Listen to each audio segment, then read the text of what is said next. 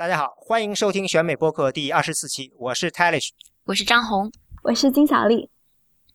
选美播客是 IPN 播客网络旗下的节目，我们的网址是选美点 US。我们推荐大家使用泛用型播客客户端收订阅收听，这样您能在第一时间收到选美的更新。嗯，选美团队同时在知乎上开设了专栏，在微信上开设了公众号，也欢迎大家关注。我们现在呢也有会员，加入选美会员呢可以收到会员专享的每日资讯。啊，每月三十元出头，串联有料的美国政治讯息，支持我们把播客做得更好。啊，今天呢，我们来了两位新的嘉宾，一位是金小丽，在呃 Millbury 大学读本科，是吧？嗯，对。还有一位是那个全美的这个老作者了，严尚宇。嗯，严尚宇是最近只是换了东家，现在搬到 George Mason 大学，是吧？对，我现在在嗯乔治梅森大学人文研究所啊做研究。那你现在跟张红算是这个同校的这个，也不能算校友，也不不太能算校友。对，嗯，对，但就在一个屋檐下了。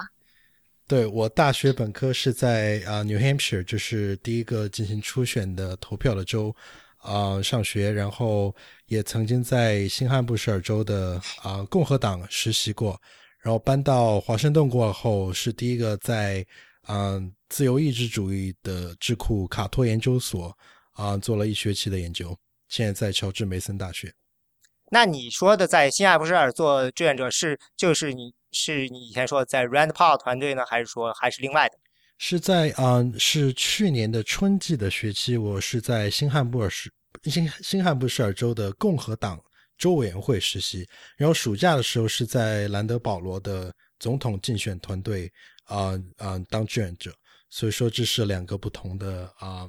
啊位置。啊。那那个金小丽的这个 Millbury 呃大学是就在 Vermont 州是吧？对对对，呃，Middlebury College 它是在福蒙特州，所以今天有空也可以跟大跟大家分享一下福蒙特州它这个比较独特的政治环境对这个 Bernie Sanders 他的这个政治理念的形成有没有什么影响？还有就是我前段时间以一个旁观者的身份去参加了 Bernie Sanders 在新罕布尔州的一个竞选的活动。挨家挨户敲门的这样一个比较基层的竞选的活动，有机会也可以跟大家分享一下这个体验。哎，别有机会了，就现在来吧。嗯，好的。因为现在这个，呃，你去参加这活动是几号啊？我是在上周末，上周六的时候。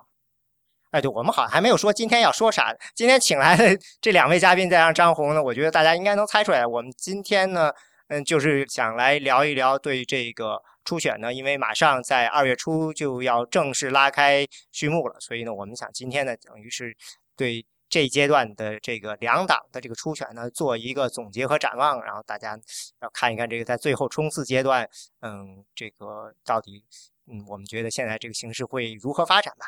嗯，那你对啊，金小丽，你是呃什么时候去旁观的？我是上周六的时候，然后是。在新罕布尔州 Bernie Sanders campaign 的一个相当于像一个基地吧，然后他们往福蒙特州招了一些志愿者，然后组织志愿者挨家挨户去敲门，帮助就是能够鼓励新罕布尔州的人在二月九号的初选给嗯 Bernie Sanders 投票。然后我是随着志愿者一起过去，但是我是就是想通过一个旁观者身份来了解大家现在都对 Bernie Sanders 有没有什么疑问啊？大家对他和希拉里的态度分别是怎么样子？这样子。然后我现在发现，我当时觉得，所有人对 Bernie Sanders 最大的一个疑问就是，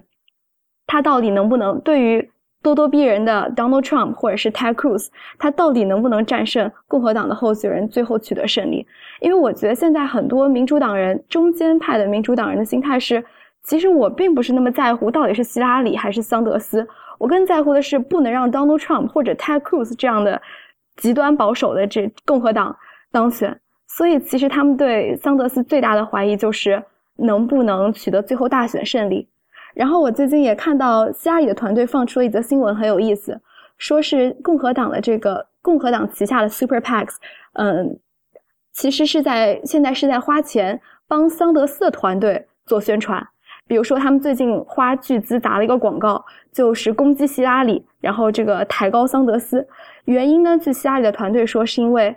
共和党觉得啊，桑德斯比起希拉里来说啊，是一个好对付的对手，所以他们也希望帮桑德斯造点事。无论希拉里团队这个说法对不对，但是我们可以看到，最近的确桑德斯对特朗普、桑德斯对这个克鲁兹的这样一个话题也是被炒起来了。所以，对于桑德斯在新罕布尔州和这个爱荷华州，绝对是有有利的影响的。呃，我觉得可能有一些听众呢，呃，没有太意识到最近发生什么了。嗯，就是，嗯，我们先讲一下，既然先讲这个桑德斯，那我们就说一下民主党初选的这个情况。嗯，现在看来好像这个桑德斯的支持率呢，没有说突飞猛进，但是呢，在过去的这几个月里，其实是在一点点的稳步的蚕食这个希拉里的这个领先优势。嗯，对吧？呃，所以呢，尤其是好像。到这个，我记得过节的时候呢，好像有那么大概个呃一周左右的时间呢，没有什么民调。然后过了这个民调，过了这段时间后，民调一出来呢，好家伙，然后突然间发现好像桑德斯这个上升的势头比较猛，所以大家呢突然间呢就有点儿呃觉得，哎呀，第一次认识到说，觉得还真有可能说桑德斯真的会把这个头两个这个初选州，一个是 Iowa 的这个党团会议，一个是 New Hampshire 的这个初选给拿下来。所以现在这个。本来说以为说这个民主党那边这个桑德斯的这个势头呢，好像被在这个几次辩论后被抑制住了，但是好像现在看起来呢，现在大家又开始比较严肃的讨论这个桑德斯是不是真的有可能，呃，赢下前面的这两个州，然后那会如何继续发展？嗯，我觉得是现在这种情况，嗯，不知道这个大家，比如张红，你有什么看法呢？啊，民主党这边我比较不熟啊。没关系，我估计你们是不是呃，你和这个呃尚宇是不是都不太关心这方面？并不是不太关心，因为我自己本身也是非常关心民主党的初选，特别是因为自己在啊 New Hampshire 生活了那么多年，然后啊现在看起来我身边在以前上大学的朋友都是，只要是他们稍微是支持民主党一点的，他们都已经啊非常的支持桑德斯。然后只有极少数的人啊还在支持希拉里，所以我在想啊，因为桑德斯他本身是呃福蒙特州的参议员，所以他啊在临近的新罕布什尔州是呃当然会有较高的知名度，因为两个州是非常的接近的啊两个州，对，所以说在 New Hampshire 州有非常多的来自 Vermont 啊的学生，所以说他们。对于啊桑德斯的了解，也会带动周周边的同学啊对桑德斯的政策的一些了解。再加上我自己认为啊，本次大选的一个非常大的一个特点，就是说两党都是反建制派在占上风。所以说，在民主党内和在共和党内领先的或者是势头非常猛的两位候选人桑德斯和 Trump，他们两个人都是反建制派的。所以说。这也表达了，就是美国民众他的呃心里面一个立场，就是说他们不再需要一些在华盛顿啊的政客来入驻白宫，而需要真正了解美国实际情况的人啊来主掌白宫，嗯啊成为总统。你刚才说的一个就是，嗯，很多 Vermont 学生在新罕布什尔，对吧？New Hampshire 这个，那其实那个 Sanders 的最强的这个势力地方就是在这种年轻人身上，对吧？对，嗯，是这样的，因为桑德斯他本身政策上的，呃啊，其实如果说啊，你不去看他的政策的话，其实他的嗯选举的语言或者说他的造势的方式，都是跟年轻人喜爱的这样的交流方式非常非常的符合的，所以说他能吸引年轻人的啊注意，是一个非常啊。也是一个非常正常的现象，因为我们看到二零一二年的时候，在在呃 New Hampshire 和在 Iowa，就是啊共和党内初选啊自由意志主义派的 Ron Paul，啊他是在年轻人当中，在共和党人当中有非常压倒性的优势啊，因为他和桑德斯一样，都会比较啊知道怎样去。啊，向年轻群体做自己的宣传，但是说年轻群体有一个非常大的劣势，就是说他们不会啊太去关注具体这些这些候选人他的具体政策是什么，以及他们会怎怎样实现他们的政策，他们只会关注到他们表面上的选举语言，比如说桑德斯说我们需要为呃呃呃所有大学公立大学免学费，以及所有人都有呃全民医保啊这样的概念啊，所以说这是听起来很美好的一件事情。但是说如果你稍微的呃。做一些研究的话，你就会发现它的政策实际上是非常难以执行的。所以说，年轻人，但是他不会去在乎这些东西。然后再加上现在社交媒体非常的发达，所以在这样的情况下，年轻人只能在 Twitter 上看到一百四十个啊啊字母的一个一个小小的一个呃微博吧，啊，然后他们只会。啊，接受这种快餐式的信息，所以说桑德斯他会他的团队非常会，嗯，把握这样的一个啊啊机会，然后向年轻人宣传自己的啊一些政治的见解。但是我个人来讲，我是绝对不会支持桑德斯，因为他的政策主张是完全啊，在美国当下的情况之下是完全不可能实现的。这其实就是有一个很有意思特点，就是希拉里也很清楚这一点。但是他很难把这个讯息传达给选民，他似乎就是没能够让选民意识到这一点。所以说，我觉得希拉里他虽然努力的，呃，想做一个，就是想把自己跟桑德斯区别开，呃，显示出自己的强势，但是呢，他比如说，就像你刚才说的这个全民医保医保这件事情，嗯，希拉里在这个上。就是大概是一月份过后这一个周，明显的，呃，开始就针对桑德斯的这个全民医保进行攻击，但是呢，他这周也承认这个攻击呢失败了，等于是按理说呢，就是其实攻击呢本身呢，就像你说的，因为这个只是呃，它不是全民医保简单确认，它是说的是由。呃，一个就等于只有 one player，就是说只有一个这个保险公司，等于是对国家给全部接管，是吧？嗯，我记得当时这个 Vox 的主编那个 Erza Klein 呢，还就说说虾里这个攻击呢的这个罗选择的方式呢很糟糕，因为 Saunders 其实呢他。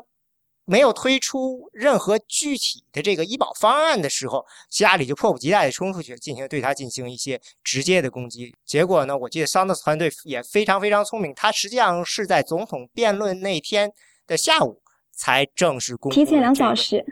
嗯，对。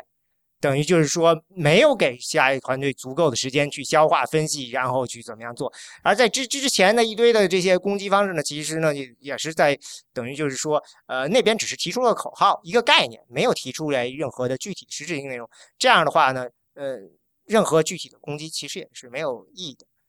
这个是这个对于这个下一来说，我不知道他。具体他在怎么想这件事情，但是说我个人有种感觉，就是他在这个竞选的这种情商上不够高，就不知道这点上应该是应该怎么去呃定义他吧。我觉得应该是希拉里，他现在急了，因为他在民调当中是，特别是在新罕布什尔州和在爱荷华州都落后于桑德斯，所以说我觉得现在他是一个非常一个急切的心情，希望把啊啊选民。嗯，号召到他的周围来。啊，现在其实，在 Iowa 州，希拉里还是保持优势。我觉得，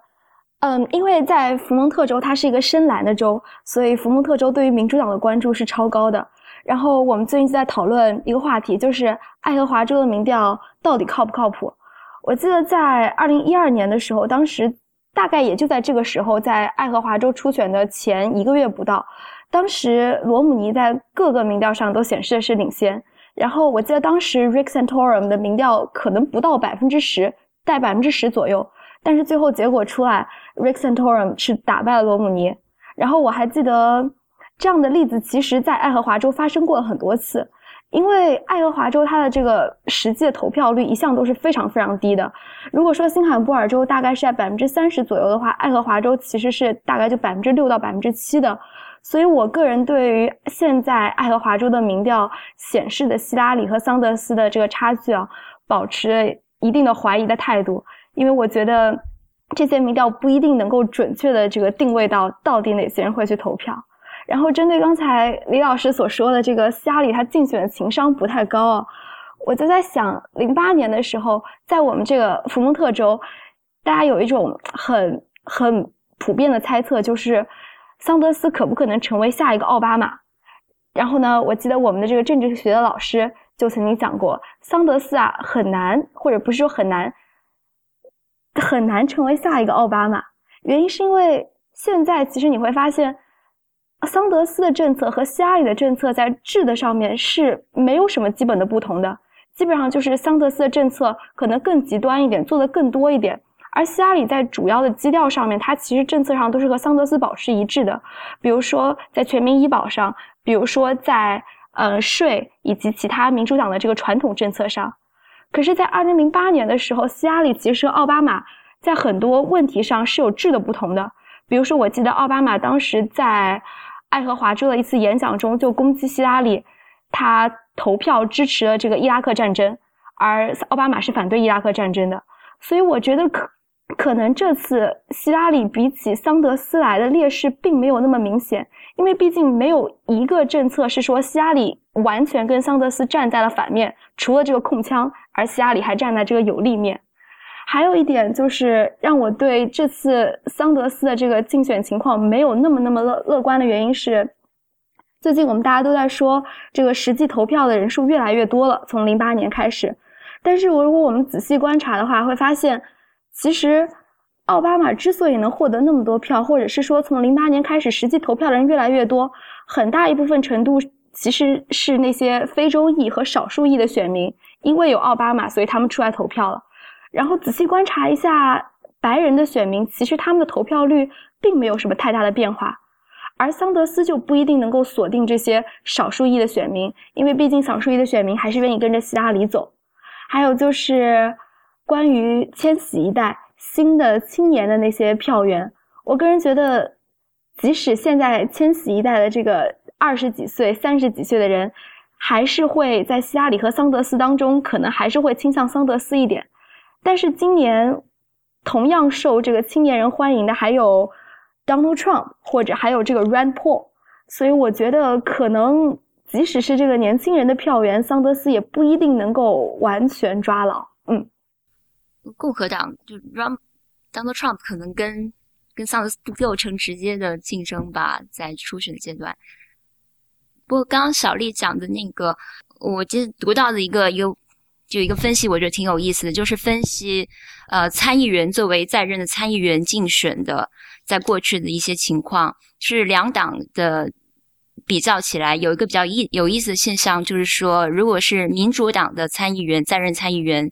呃去。呃，参选，然后他又是一个比较反建制派的人物。嗯，那如果说在初选阶段，这个反建制派的人物他比较呃受到民众欢迎的话，那最终呃他也也在也获得了民主党全国的提名，那么他最终很有可能就会赢得大选。但是反过来，共和党这边如果是一个呃。首首先就是共和党这边，基本上过去几十年来好像没有一个在任的参议员参选总统胜选的。然后另一个就是说，共和党这边如果是民初选阶段有一个反建制派的呃参选人比较受欢迎，然后呃，但是他不受到建制不受到共和党的建制派的认可的话，那么这样选出来的这样一个人物也不会最后大选也不会胜利。所以我觉得在对于今年的这个情况还是蛮有参照意义的。等一下，这个共和党，我觉得最近几十年，呃，可以说没有一个真正反建制派的人拿到过提名，除非你把 Barry Goldwater 算进去。对，就是他算是最后一个例外。这个一九六四年了，对吧？对，已经五十几年前了。对。对啊，而且 Barry Goldwater 那年是因为大家都知道这个竞选是拿不下来的，所以呢，我我觉得他没有什么挑战。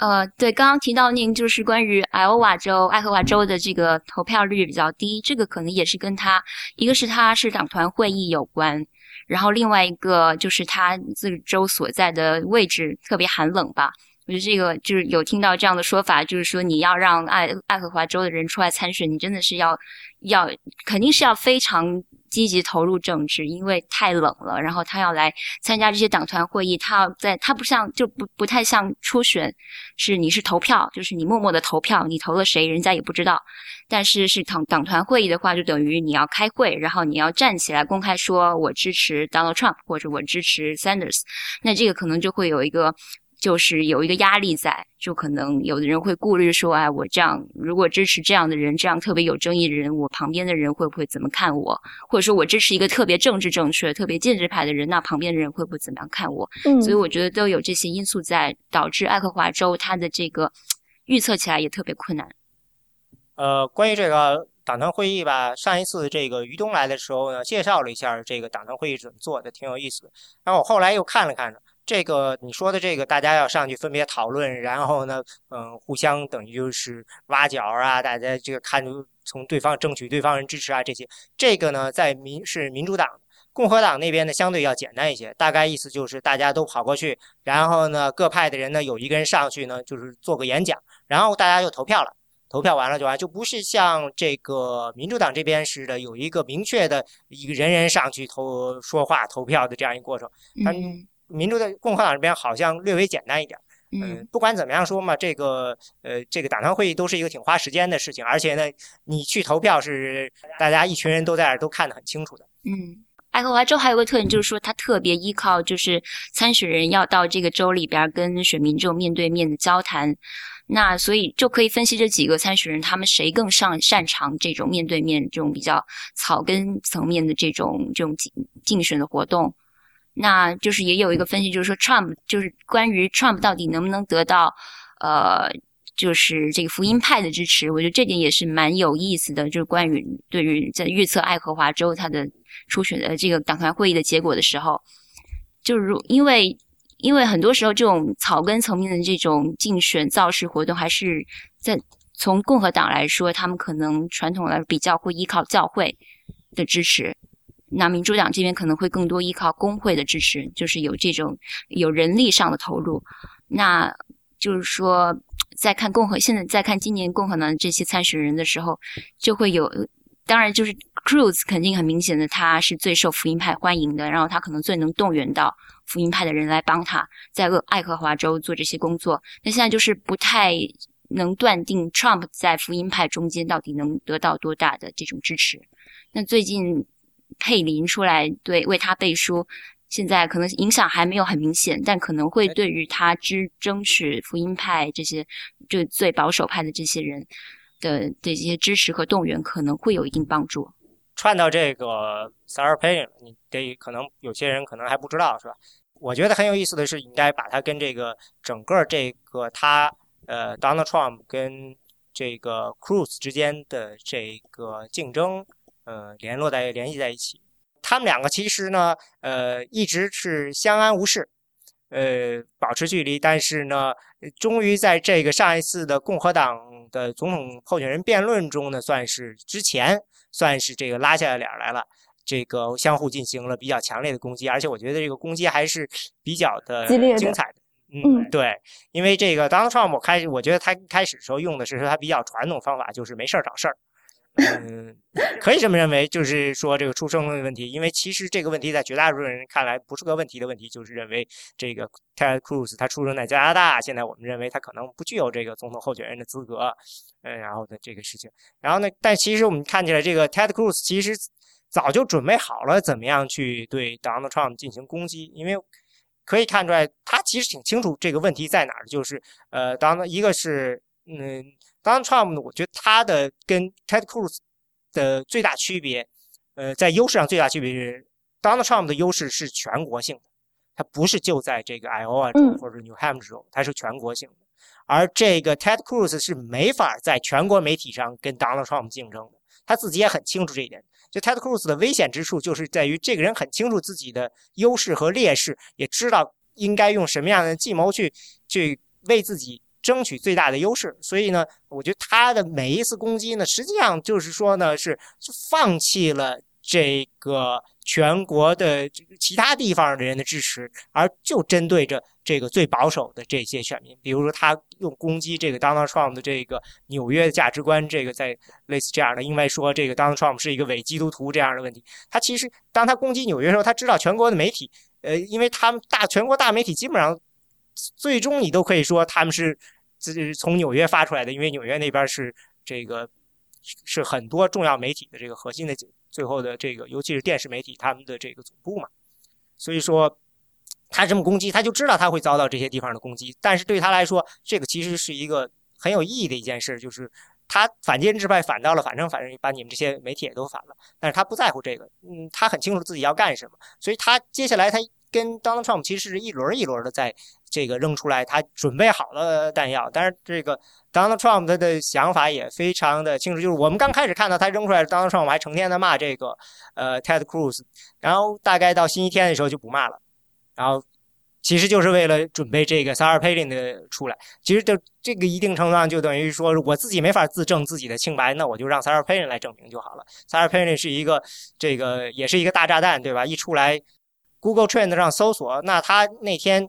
这个 Sarah Palin 本来这个搜索，我觉得他已经现呃出在零八年的时候一个峰值，后来就嗯有两次小峰，后来就销声匿迹了。昨天时候崩击，不是星期二的时候，他一下子他的。这个嗯，这瞬间吧，它是跟 Trump 基本上搜索量是一样的嘛，一下子这个就把这个 Ted Cruz 就等于是从媒体上给淹没了。所以这个想法还是，呃，你不得不承认，就是说，呃，这个其实 Donald Trump 想法很清楚，就是他要在全国媒体上把这个 Ted Cruz 给淹没。其实最近还有一个消息对 Ted Cruz 特别不好。就是除了 Sarah Palin 对于 Donald Trump 的支持，一直置身于世外的这个爱荷华州的州长 Terry Branstad 刚刚放出消息说，我不在乎或者说我不表态哪个共和党人，我希望哪个共和党人赢下爱荷华州，但是我希望 Ted Cruz 在共和在爱荷华州失败。为什么呢？因为 Ted Cruz 他反对一个跟新能源有关的法案。而那个跟新能源有关的法案规定，就是在炼油厂当中，你必须要在油当中加入。我在这方面不是专家，但大概就是加入一定的乙醇，来保证它是清洁能源。然后呢，嗯，爱荷华州它主要的一个经济来源就是跟乙醇有关的提炼啊、商业啊、贸易啊。玉米。哦，对，玉米，对，玉米。而这个州长他本身的儿子可能也是做这方面的生意。而 Ted Cruz 这样一反对这样一个法案，相当于是。断了爱荷华州的一个财路，所以我觉得爱荷华州的州长在爱荷华州这样一个比较，特别是投票人数又比较少，然后又比较紧密的团体当中，说话的分量一定还是很大的。所以最近这个无论是 Sarah Palin 的 endorsement，还是这个州长 Terry Branstad 的反对，可能对 Ted Cruz 来说都是两个很值得头疼的问题。而且我认为 Ted Cruz 在于啊，整个参议院的名声都非常的不好，包括啊，共和党的最主要的一个老大就是 John McCain，他都在啊啊 Donald Trump 出来讲啊 Ted Cruz 他自己的呃出生地的问题的时候，他反而都没有说没有为 Ted Cruz 辩护，因为他自己是在巴拿马出生的，嗯，他他连辩护都没有为。啊，Ted Cruz 辩护，而他只说了一句：“啊，我觉得这个问题是需要嗯，大家进行一个宪法的一个讨论啊。”这是一个非常大的一个，对于在参议院内部表现出来了，没有人喜欢 Ted Cruz，所以说在共和党的选民稍微有一点思想的选民当中的思想就是说，如果 Ted Cruz 不能处理好自己在国会当中的一些关系的话，他当上总统过后又怎么能处理好跟国会的关系？嗯，连自己党派的人都不服他，他以后在。啊，当上总统过后是怎么来领导国会？呃，怎么来推进他自己的法案？这是一个非常非常大的问题。所以说，我觉得 Ted Cruz 他将会，嗯，有一个非常大的问题，就是他的捐款者，他的比较大的几个 donor，一看到他是这样的一个习性的话，他们在对于他捐款，在比如说在嗯 Iowa 或者 New Hampshire 之后的捐款的话，他的啊。嗯，捐款的数额上就非常的呃会有担心。但尚宇说的这个，应该就是说反映出就是共和党的这个建制派，就对今年冒出来的这些反建制派一概的很讨厌吧？就是不只是讨厌克鲁兹，更讨更讨厌 Trump。我觉得可能可以这样说，因为不是应该是反过来的，他们其实更讨厌，就是说他们当然，我觉得就是说像麦凯恩没有站出来为克鲁兹说话。我觉得，呃，不见得说他可能两权相害取其轻，说还我宁可支持 Trump，可能就是他就是根本不想掺和你们反建制派的两个人在那撕，那你就撕吧，我干嘛出来掺和呢？就对我有什么好处？那反而你们在那儿撕，那可能对建制派的人选他可能会有点好处，那他何不乐见其成呢？我非常同意，因为就是 Lindsey Graham 刚刚今天出来讲，他说，啊。在 Ted Cruz 和在啊 Donald Trump 之间选，是一个是选被被枪杀，一个是选被被毒死。所以说，就是这表现了就是共和党内建制派对于这两个候选人都非常的不信任。而现在共和党建制派最喜欢的候选人，当然就是 Marco Rubio。嗯，然后另外一个建制派的候选人，嗯。John Kasich 啊，是俄亥俄州的州长，在新罕布什尔州的民调当中冲到第二位，这是一个非常非常有趣的一个现象。但是，到底他这个第二位能不能冲到二月七号新罕布什尔投票的时候，这是一个对于他自己来讲是一个非常大的考验。因为 Kasich 在九月份的时候，在新罕布什尔州的民调就起来过，因为新罕布尔州传传统意义上讲是一个。比较支持温和派共和党人的州，所以说 Kasich 这样的一个温和派的共和党人，应该是说在新罕布什尔州是非常有市场的。所以说这是在嗯 Jeb Bush 嗯布什他自己就是目前看来身世看跌的一个情况下，就是说建制派正在寻找一个能够真正的反击到。啊，Trump 和 Cruz 的人，然后这两个人就分别是 Marco Rubio 以及 John Kasich，这是我自己个人的看法。当然，大家自己看，Marco Rubio 是在新罕布什尔州还是前五名，在 Iowa 是第三名，所以说这说明了 Marco Rubio 他的潜力是非常巨大的。虽然说他就算不能拿掉拿下这先出现的两个州，他在以后。的几个州里面是还是会非常有优势的。接下来的 South Carolina，它作为一个非常的啊，它和 Ted Cruz 可以在那里一争高下，在 Nevada 也可以跟跟跟 Trump 一争高下，因为这两个州呃，在新罕布什和新罕布什尔和爱荷华之后的两个州也是非常关键的。重新。呃，理清一下这个过程，就是二月初的时候，我们会看到有这个 Iowa 的这个党团会议，然后之后的一周是新罕布什尔的初选，然后接下来是呃南卡 South Carolina 和 Nevada，然后接着是三月一号是叫 Super Tuesday，那时候有十几个州来一个大的这个初选，是吧？嗯，有十几个州吗？十，可能还是说不到十个州。有有十几个有吧？我记得南方大概就有接近十个州。嗯，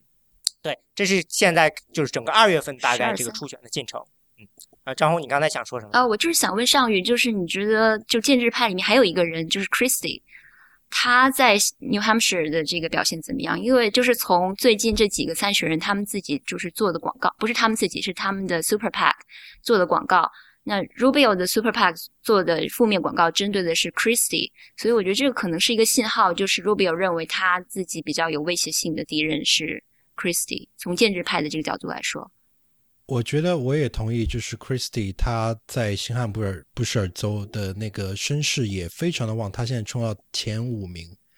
嗯，现在有一个有趣的一个个人的故事是啊，我当时在新罕布尔布什尔州，嗯。啊，共和党实习的时候的啊顶头上司，现在是 Christie 在新罕布什尔州的啊啊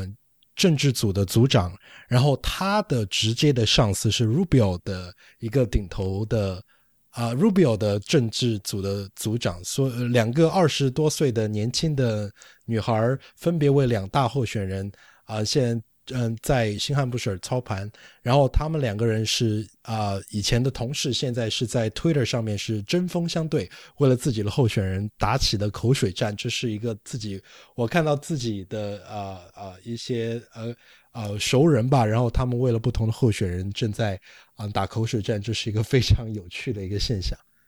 对，我觉得围观这个共和党建制派的内斗的确是一个非常有意思的事。我反倒觉得 Christie 对于 Rubio 的攻击，可能对于 Rubio 来说的伤害，并不只只是攻击，就并不只是言语的攻击，可能把他整个人的立场也带的有点跑偏。比如说，因为 Rubio 他很年轻，所以我记得在上一次辩论中，Christie 就攻击 Rubio 说。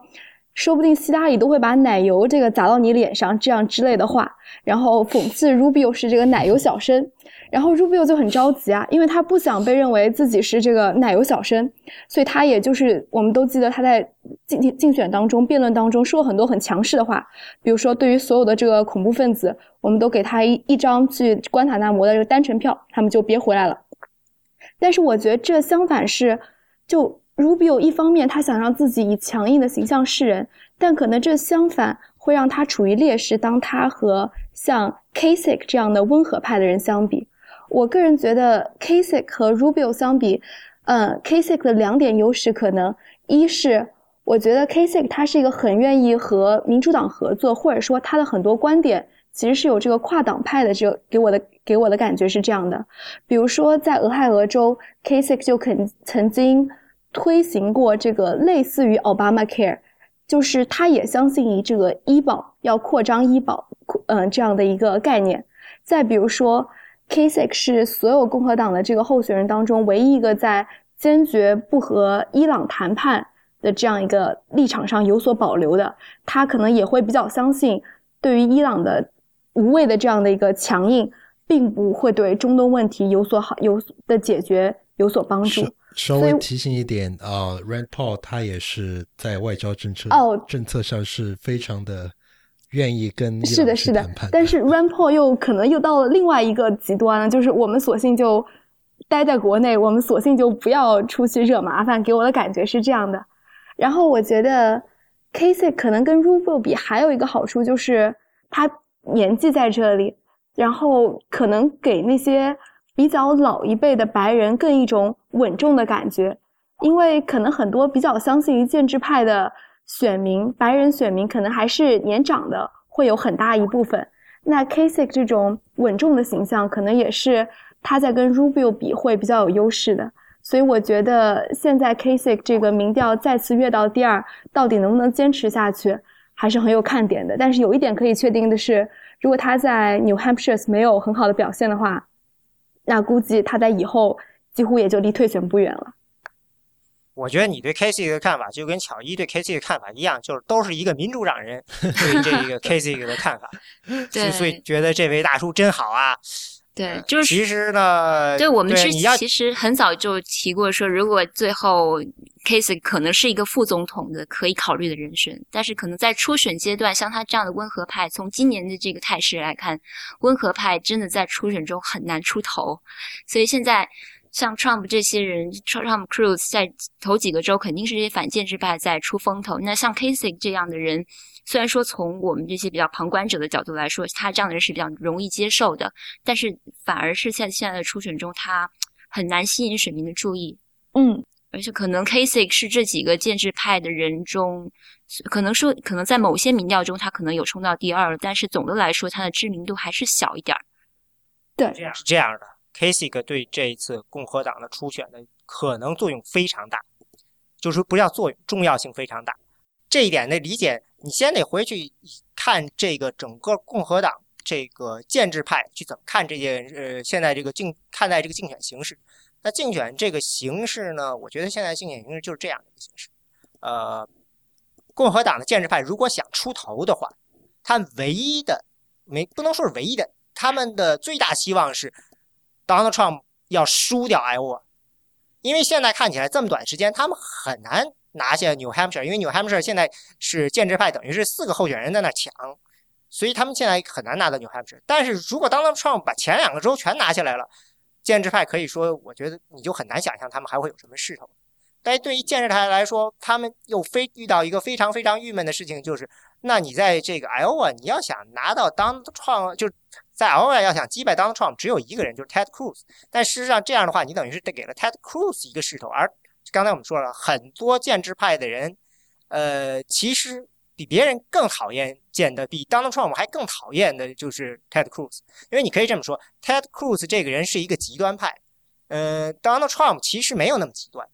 愿意是要不然的话，Ted Cruz 也不会那么疯狂的用什么纽约价值观来攻击这个 Donald Trump，因为 Donald Trump。他其实他除了排外这件事情，其他那些事情上都好商量，可以这么认为。所以说，呃，不会吧？真的，你可以从建制派角度讲，他们虽然不太清楚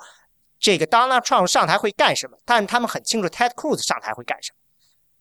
所以他们非常讨厌呃 Ted Cruz 也是一样，因为 Ted Cruz 在他是完全是靠骂队友来为自己争这个名誉，因为他是反建制派的，但是他其实建制是在个参议院里，所以他一是就像刚才上野说的，他是一路靠着骂自己的这个领袖，骂其他人来把自己抬上位。嗯，从另外一个角度说吧，如果说从一个民主党选民的角度看来，可能如果是比如说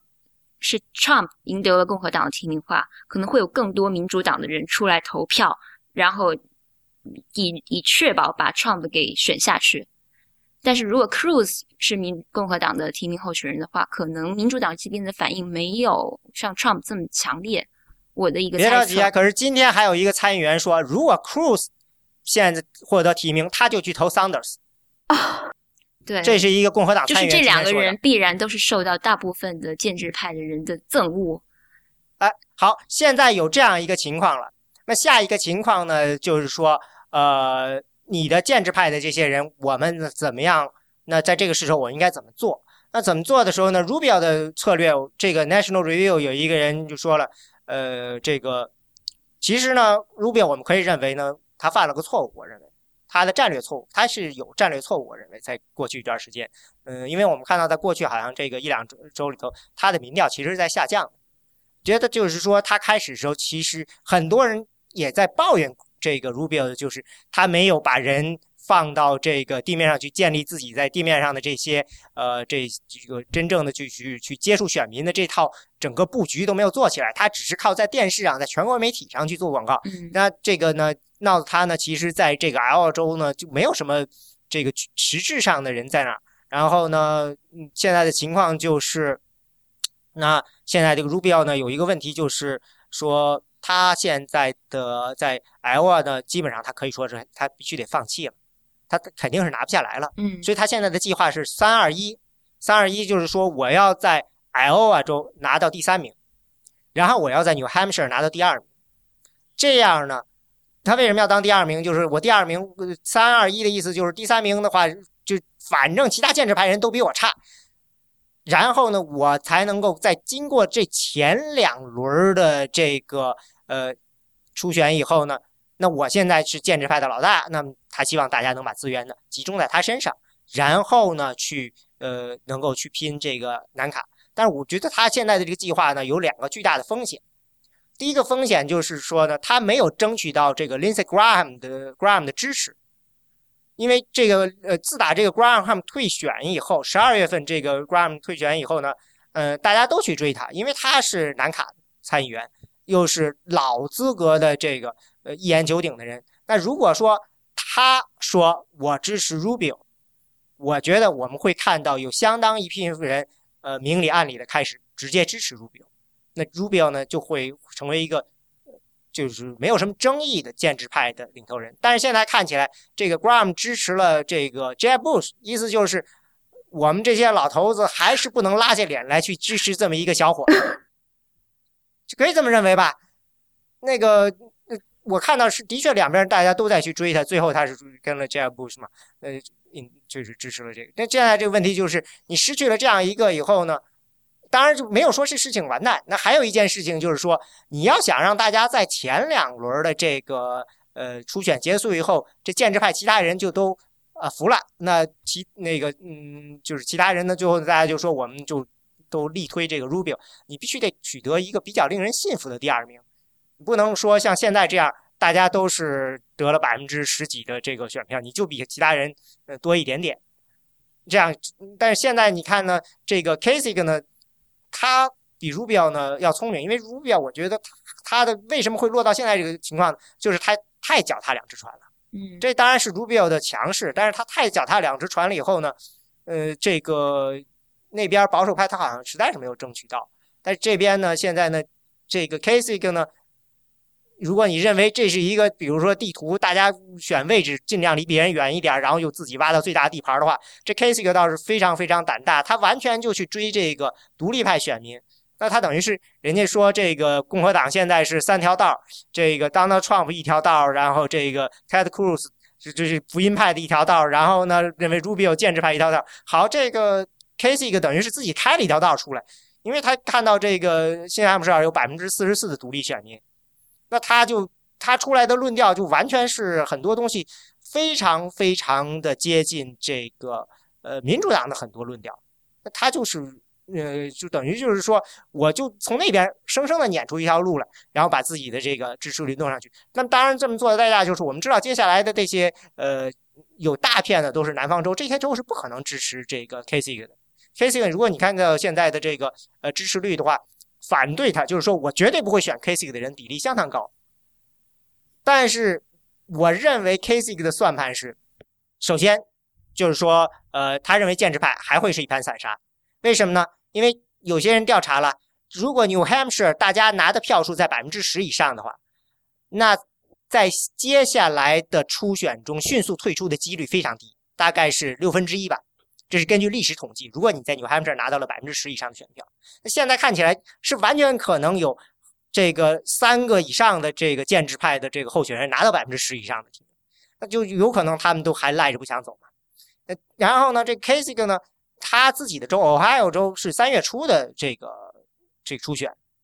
那个 Ohio 州可是也有九十多张人票，他完全完全可能都拿下来的。他如果他拿到一定选票，他手上如果攒着一百来张。人票的话，这个有可能会，如果说真的说这个初选到最后，大家旗鼓相当，没有一个这个候选人能够拿到过半的人票的话，那你最后就得靠到这个党呃这个党代会上去决定的时候，那 k a s i c 这这一把这个票数就非常关键了，那他就有可能会成为一个像是一个幕后的这个决定，我我把这些人票送给谁，那这个人可能。就就能决定这谁上去，那这是一个很重，他肯定，所以说他虽然知道自己不可能或者极难拿到提名，但是他不会轻易退出，因为他有实实在在的一笔人票在那里。嗯，这个 Ohio 这个票好像是六十六票。嗯嗯，对，确实 Ohio 对于就是有这么一个现象，就是任何一个共和党参选如果没有拿下 Ohio 的话，那他就大选肯定没戏，所以。Kasich 作为 Ohio 的州长，确实他有一个挺很算算是一个独门绝技吧。他有很强的一个这个 argument，一 case 可以去去去告诉，去跟选民说啊，历史上没有一个人不拿下我还有可以当选的，所以你们一定要看好我这一点。所以他这点他是蛮占优势的。关于 Rubio 是不是一开始策略错误，脚踏两条船？我觉得可能也不完全是，因为他其实也是在找自己定位的一个过程。因为一开始大家一上来夏天的时候，Rubio 被视作是一个还是偏反建制派的这一边的，因为他毕竟是查党那一波上来的，然后年纪又比较轻，然后他一直的这个口号也是说，哎，华盛顿这个政治很腐败，然后我们就要改革，要怎么样？他这他的这些论调其实一开始是跟反建制派的这些人比较接近的。是后来，因为 Trump 这些人太过冒头，就是这些非常极端的言论，呃，太过就占据了所有的这这些声音以后，那这个反建制派这边已经看就基本上没有空间了，所以 Rubio 才慢慢的往建制派那边靠。所以当然他可能就是现在反过来看，可能他就一开始的一些布局，现在看来对他是不利的。但是，嗯，这也没有办法吧。然后，其实说到他在爱荷华州的，就 Rubio 在爱荷华州的工作，其实他倒还也，他他在爱荷华州的这些就是在地的这些办公室，其实还是就是在在爱荷华州做活动的次数还要比 Trump 更多一点儿。然后他就是在哦，你不能跟 Trump 比啊，Trump 是完全是反传统，所有的这些规则都被撵掉了。嗯，也是，对吧？对，他对他在爱荷华州做活动的次数肯定不算多的。但是，就这也没有办法，对，就一一开始来说，他没有找到，就是定位是慢慢的才确立的，不是一开始就设计好的。而且我自己的观察有一点，就是当时啊，Rubio 和 Cruz 都出来选的时候，啊，当时都在觉得，还有包括 Rand Paul，他们三位参议员都出来选的时候，后面的啊，所有的评论都在说。啊，这三个参议员都是在争副总统的位置，结果现在搞的三个参议员，除了 Rand Paul 已经几乎没有什么希望，过后两个两个啊查党出来的参议员都还是非常顽强的在争取党内的提名，特别是啊在嗯九月底十月初的时候，Scott Walker 威斯康星州的州长 Scott Walker，他自己的嗯，他退选过后，然后出来支持的是嗯。他出来退选过后，出来支持是 Marco Rubio，这是一个非常让人吃惊的一个决定。刚才尚宇说的这个关于 Ted Cruz 这个，呃，他这么极端，这么不跟大家合作，那他这些支持者该就是给他钱的人会怎么办？我觉得 Ted Cruz 这个人，呃，不能小看 Ted Cruz，因为这个 Ted Cruz，你看其他人对他评论就是他知道见什么人说什么话，他在跟那些支持给他钱的人说说话，跟他平时在这些。竞选活动中说话的态度相差很大，所以呃，前一段时间也是，就是我记得曾经放出一个他内部的这个，在这个跟这些呃筹款的时候的说的话，那个时候那个时候他跟这个 Donald Trump 表面还算是相安无事，但是。他在那个在那个筹款会上，我印象中他就已经开始在偷偷的骂，在骂这个 Donald Trump，然后爆出来以后，大家还说啊怎么样。所以他其实是知道这是对什么人说什么话该怎么办。对，这他 Cruz 他毕竟是这个大学的这个辩论队队长出身，他这个见什么人说什么话的功力还是很强的。我分享一个小故事，就是我们这边有同学和老师去参加了这个 Marco Rubio 和 Donald Trump 同样在新罕布尔州的那个集会，然后呢，他们就发现这两个集会的氛围非常不一样。去参加 Marco Rubio 的集会，当时 Rubio 是站在群众中间。身边没有任何有保镖的迹象，可能有那种就是暗中暗中那个安插的保镖，但是就是和选民之间的关系非常近。然后有的时候呢，拿把枪来证明一下自己，第一不是奶油小生，第二在那个枪支管理上面的这个强烈的这个立场。而我记得如果没有记错的话，Donald Trump 和 Ben Carson 是唯一唯二两个。就是在他们有集会的情况下的时候，身边那个保镖是就是公然站在身边，保镖围了一圈，选民很难近距离接触的这样的。所以就好像刚才嗯 t a l i c h 说的一样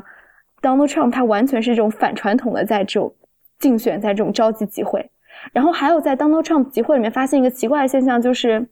其他的集会基本上那个候选人都会希望媒体啊一拥而上。而 Donald Trump 是明显的规定说，这个媒体你你站后面，后面站了一排，不能站在我身边，选民站在下面，然后他就一个人高高在上那个样子站在讲台上面，旁边是保镖，所以这个整个这个气氛就和应该就共和党的其他候选人想想要与选民拉近的那种气氛是完全不一样的。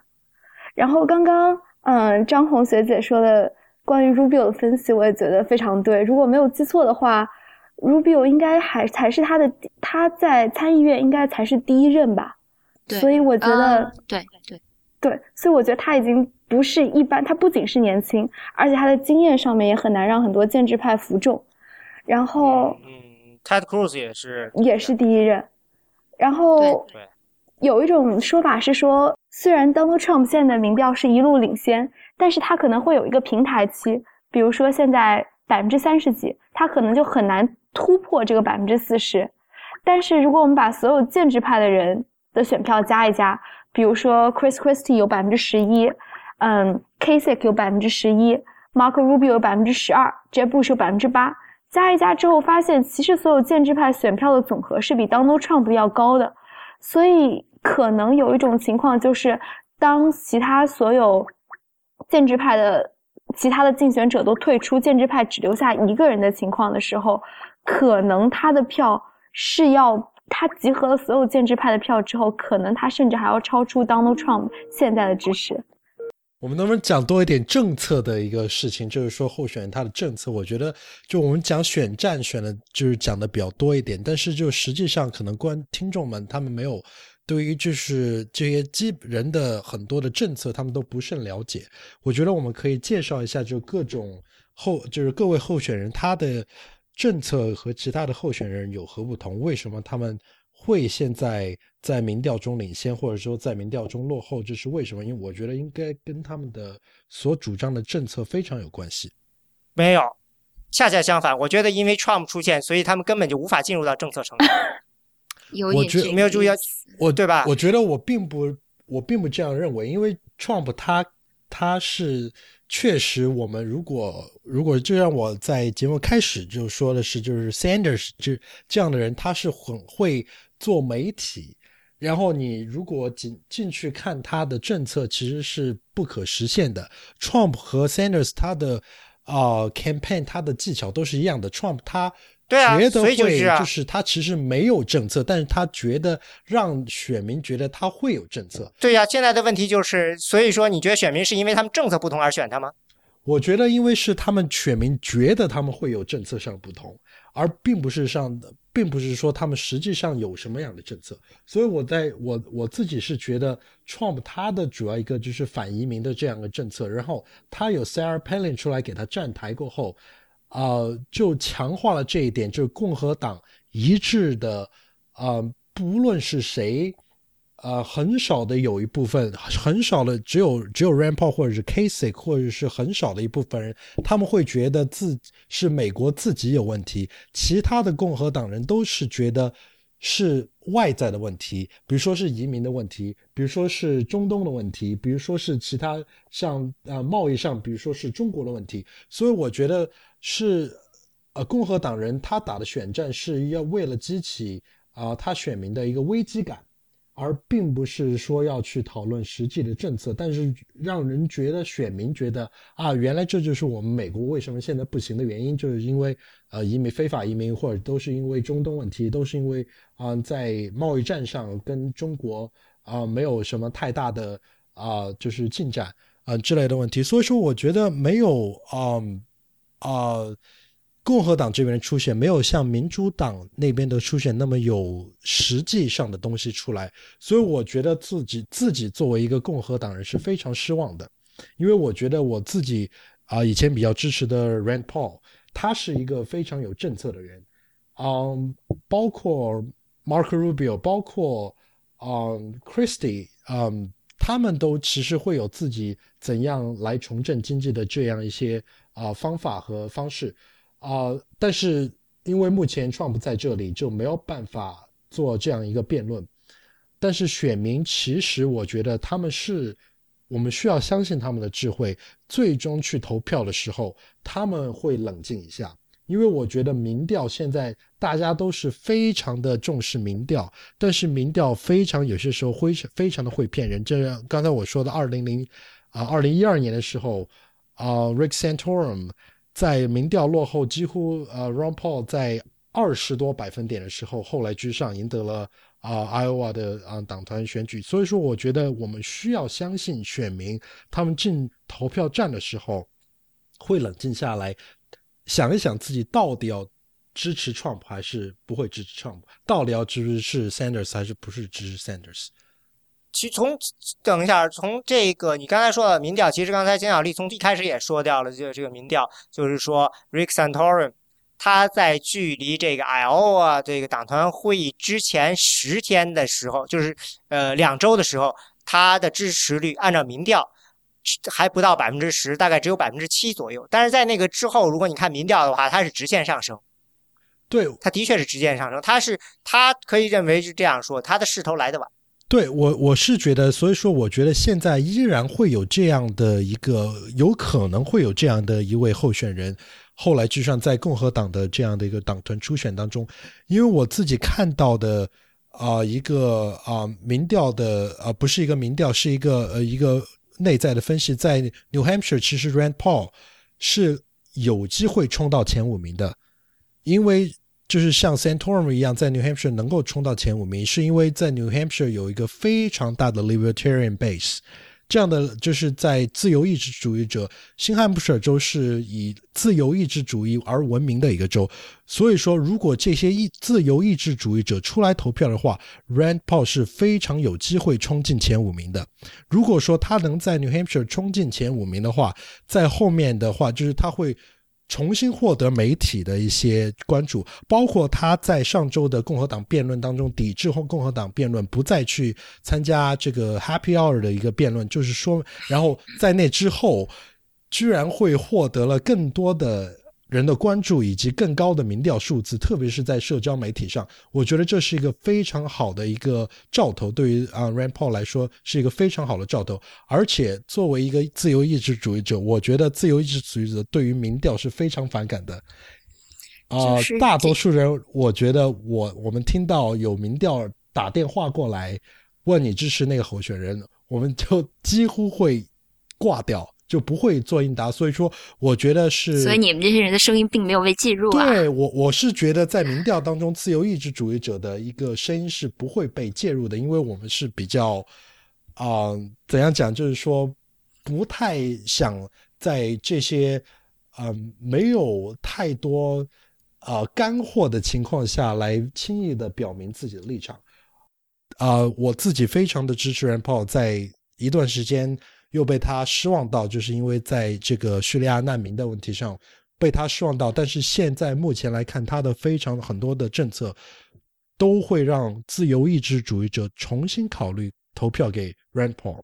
这是一个非常大的一个啊趋势。我是这样的一个小心的预测，我觉得 Rand Paul 有可能会在新罕布什尔州拿到前五名。我不敢说他的，you know，像在四年前他的父亲。在 Iowa 是嗯第二名，也在 New Hampshire 也是第二名。我觉得不敢这样预测，但是我觉得前五名还是非常有可能的。但其实我觉得 Ron Paul 的成功恰恰在于他知道他选择比较极端的立场会有个天花板，但是会有非常这个忠诚的支持者。但是 Rand Paul 这一次选举，我他我觉得他是犯了错误。我觉得这是他对是是。他犯他犯的错误是一个非常大的错误，所以说这就是为什么在民调当中，自由意志主义者不会选择应答，或者是不会说自己会支持 Rand Paul，就是这样的一个原因。对，等一等等，咱俩不能，咱俩能把说这错误说出来吗？要不然听众都不知道咱俩在说啥。对，他的错误就是说他没有把自己 libertarianism，就是自由意志主义者的这个立场表明，因为在很多的立场上都会。啊，为了取悦共和党内更更加保守、社会保守主义、社会保守派的选民，以及共和党内鹰派的选民，会他在不同的观众面前会说不同的话，嗯，这让自由意志主义感到非常的反感。特别是在叙利亚难民危机过后，我曾经工作的卡托研究所，啊，我们是非支持叙利亚难民来到美国，嗯，支持。啊，更多的移民来到美国，创造就业机会，嗯，贡献美国经济。而 Rand Paul 他大张旗鼓的在参议院，啊啊呃，去提了一个法案，说是我啊，我们要禁止三十六个国家。的公民完全禁止这三十六个国家的公民来到美国，或者说啊，他对于啊全嗯美国的那个啊免签政策也有一一定的看法。这些在于对于比较真真正的自由意志主义者看来是让人非常反感的。所以说，在今年的十月份、十一月份和十二月份的时候，在自由意志主义者这个圈子里面是对于。啊，Rand Paul 他的失望感是非常非常大的啊，因为我自己是这个圈子里面一员，就是我出去跟人家讲，我说我以前在 Rand Paul 的 campaign 啊啊当过志愿者，然后他们的普遍的反应都说，哦，原来对他可能夏天的时候还觉得有有两把刷子，但是现在我觉得非常的失望，就是因为他过于的想去取悦。嗯，更多数的共和党选民过于取悦那些社会保守派的选民，而没有真正的支持自由意志主义者，嗯，所支持的这些议题，比如说，嗯，开放移民、对非法移民比较宽松的政策，以及对于啊啊，比如说社会，比如说像堕胎和同性婚姻这样的社会议题上比较宽松的政策，他没有去吸引到这些自由意志主义。选民的支持，而现在他回来了，因为他更多谈的是经济上的议题，而经济上的议题是能够得到自由意志主义者和传统共共和党人啊一致的啊啊同意的。比如说，他说一定要去，嗯啊去对于啊联邦储备委员会进行审嗯进行审查，啊这样一个法案是。对于自由意志主义者来说是喜闻乐见的，而且还有就是通过奥巴马啊的呃行政命令去啊啊更严格的控枪过后，啊 Paul 也出来反对这样的行政命令，也呃说自己要一定要啊捍卫第二修正案的权利，这是自由意志主义者和普通的保守派选民所共同啊同意的这样呃一个方面，所以说我觉得。啊，他在逐渐的拉回自由意志主义者的一个支持，所以说在 New Hampshire 来看来，啊，我不知道在 Iowa 啊，但是在 New Hampshire 看来，他还是有机会进入前五的，这是我的一个谨慎乐观的预测。就是刚刚尚宇提到了一个难民呃移民的问题，我就想到了一个有趣的事情，就是在这个奥巴马他发表这个国情咨文的演讲之后，共和党照例他会有一个这个回复的一个机会。然后他会准备两份回复，一份是用英语，一份是用西班牙语。然后英语的话就是南卡的州长这个 Nikki Haley 来做的一个传达。然后有趣的是，这两份英语和西班牙语的回复在提到移民问题时的这个语气是完全不一样的，所以也可以看出来，这个共和党内部的这个高层想安抚这个莫想安抚这个移民的一种心态。比如说在英语版的这个。回复里面，他的立场就是十分坚定，就是我们要阻止一切的这个非法移民。但在西班牙语的当中呢，他的语气就立刻软了下来，他就说：“我们觉得啊，我们现在要赶快抓紧一切资源，让这些已经过来的移民的一些社会保障问题啊，能够被逐渐的这个慢慢解决。”所以呢，我就在想，一是就从共和党。在对国情咨文的这个回复来看，这个不统两个语言的这个版本不统一的这个问题来看，是不是也看出共和党内部他也在把支持的逐逐渐的就是加强的火力，开始反 Donald Trump，然后支持建制派或者说是温和派的一种这样的一个观点呢？然后还有就是之前上宇讲到一点，我觉得的确也很对，就是。呃，现在的民调在爱荷华州还也好，在新罕布尔州也好，都不是怎么完全靠谱。但是我个人觉得，可能 Ted Cruz 在爱荷华州的民调还是有一定的参照力的，因为我记得从零八年、一二年或者在之前取得爱荷华州胜利的民主党的候选人，往往都是和福音教派紧密相连的。比如说，在前几年，啊，Mike Huckabee。当时赢得爱荷华州胜利的时候，因为他本身自己应该是牧师，曾经任过牧师这一个职位。然后再比如说 Rick Santorum，他当时当时的说法是因为他抚养他有这个一定残障的这个女儿的这样一个感人的故事，也是取得了这个福音教派的信，福音教派也是让福音教派大受感动。然后今年 Ted Cruz 他的父亲应该也是曾经任过牧师。这样一个职位，所以我觉得就正好回应刚才上宇讲的那个关于民调的问题。我觉得的确现在民调的未知数还蛮大的，但是泰库斯他可能在福音教派里面的这样的一个比较站的比较稳的这样一个根基，可能也还是很难被冲动的。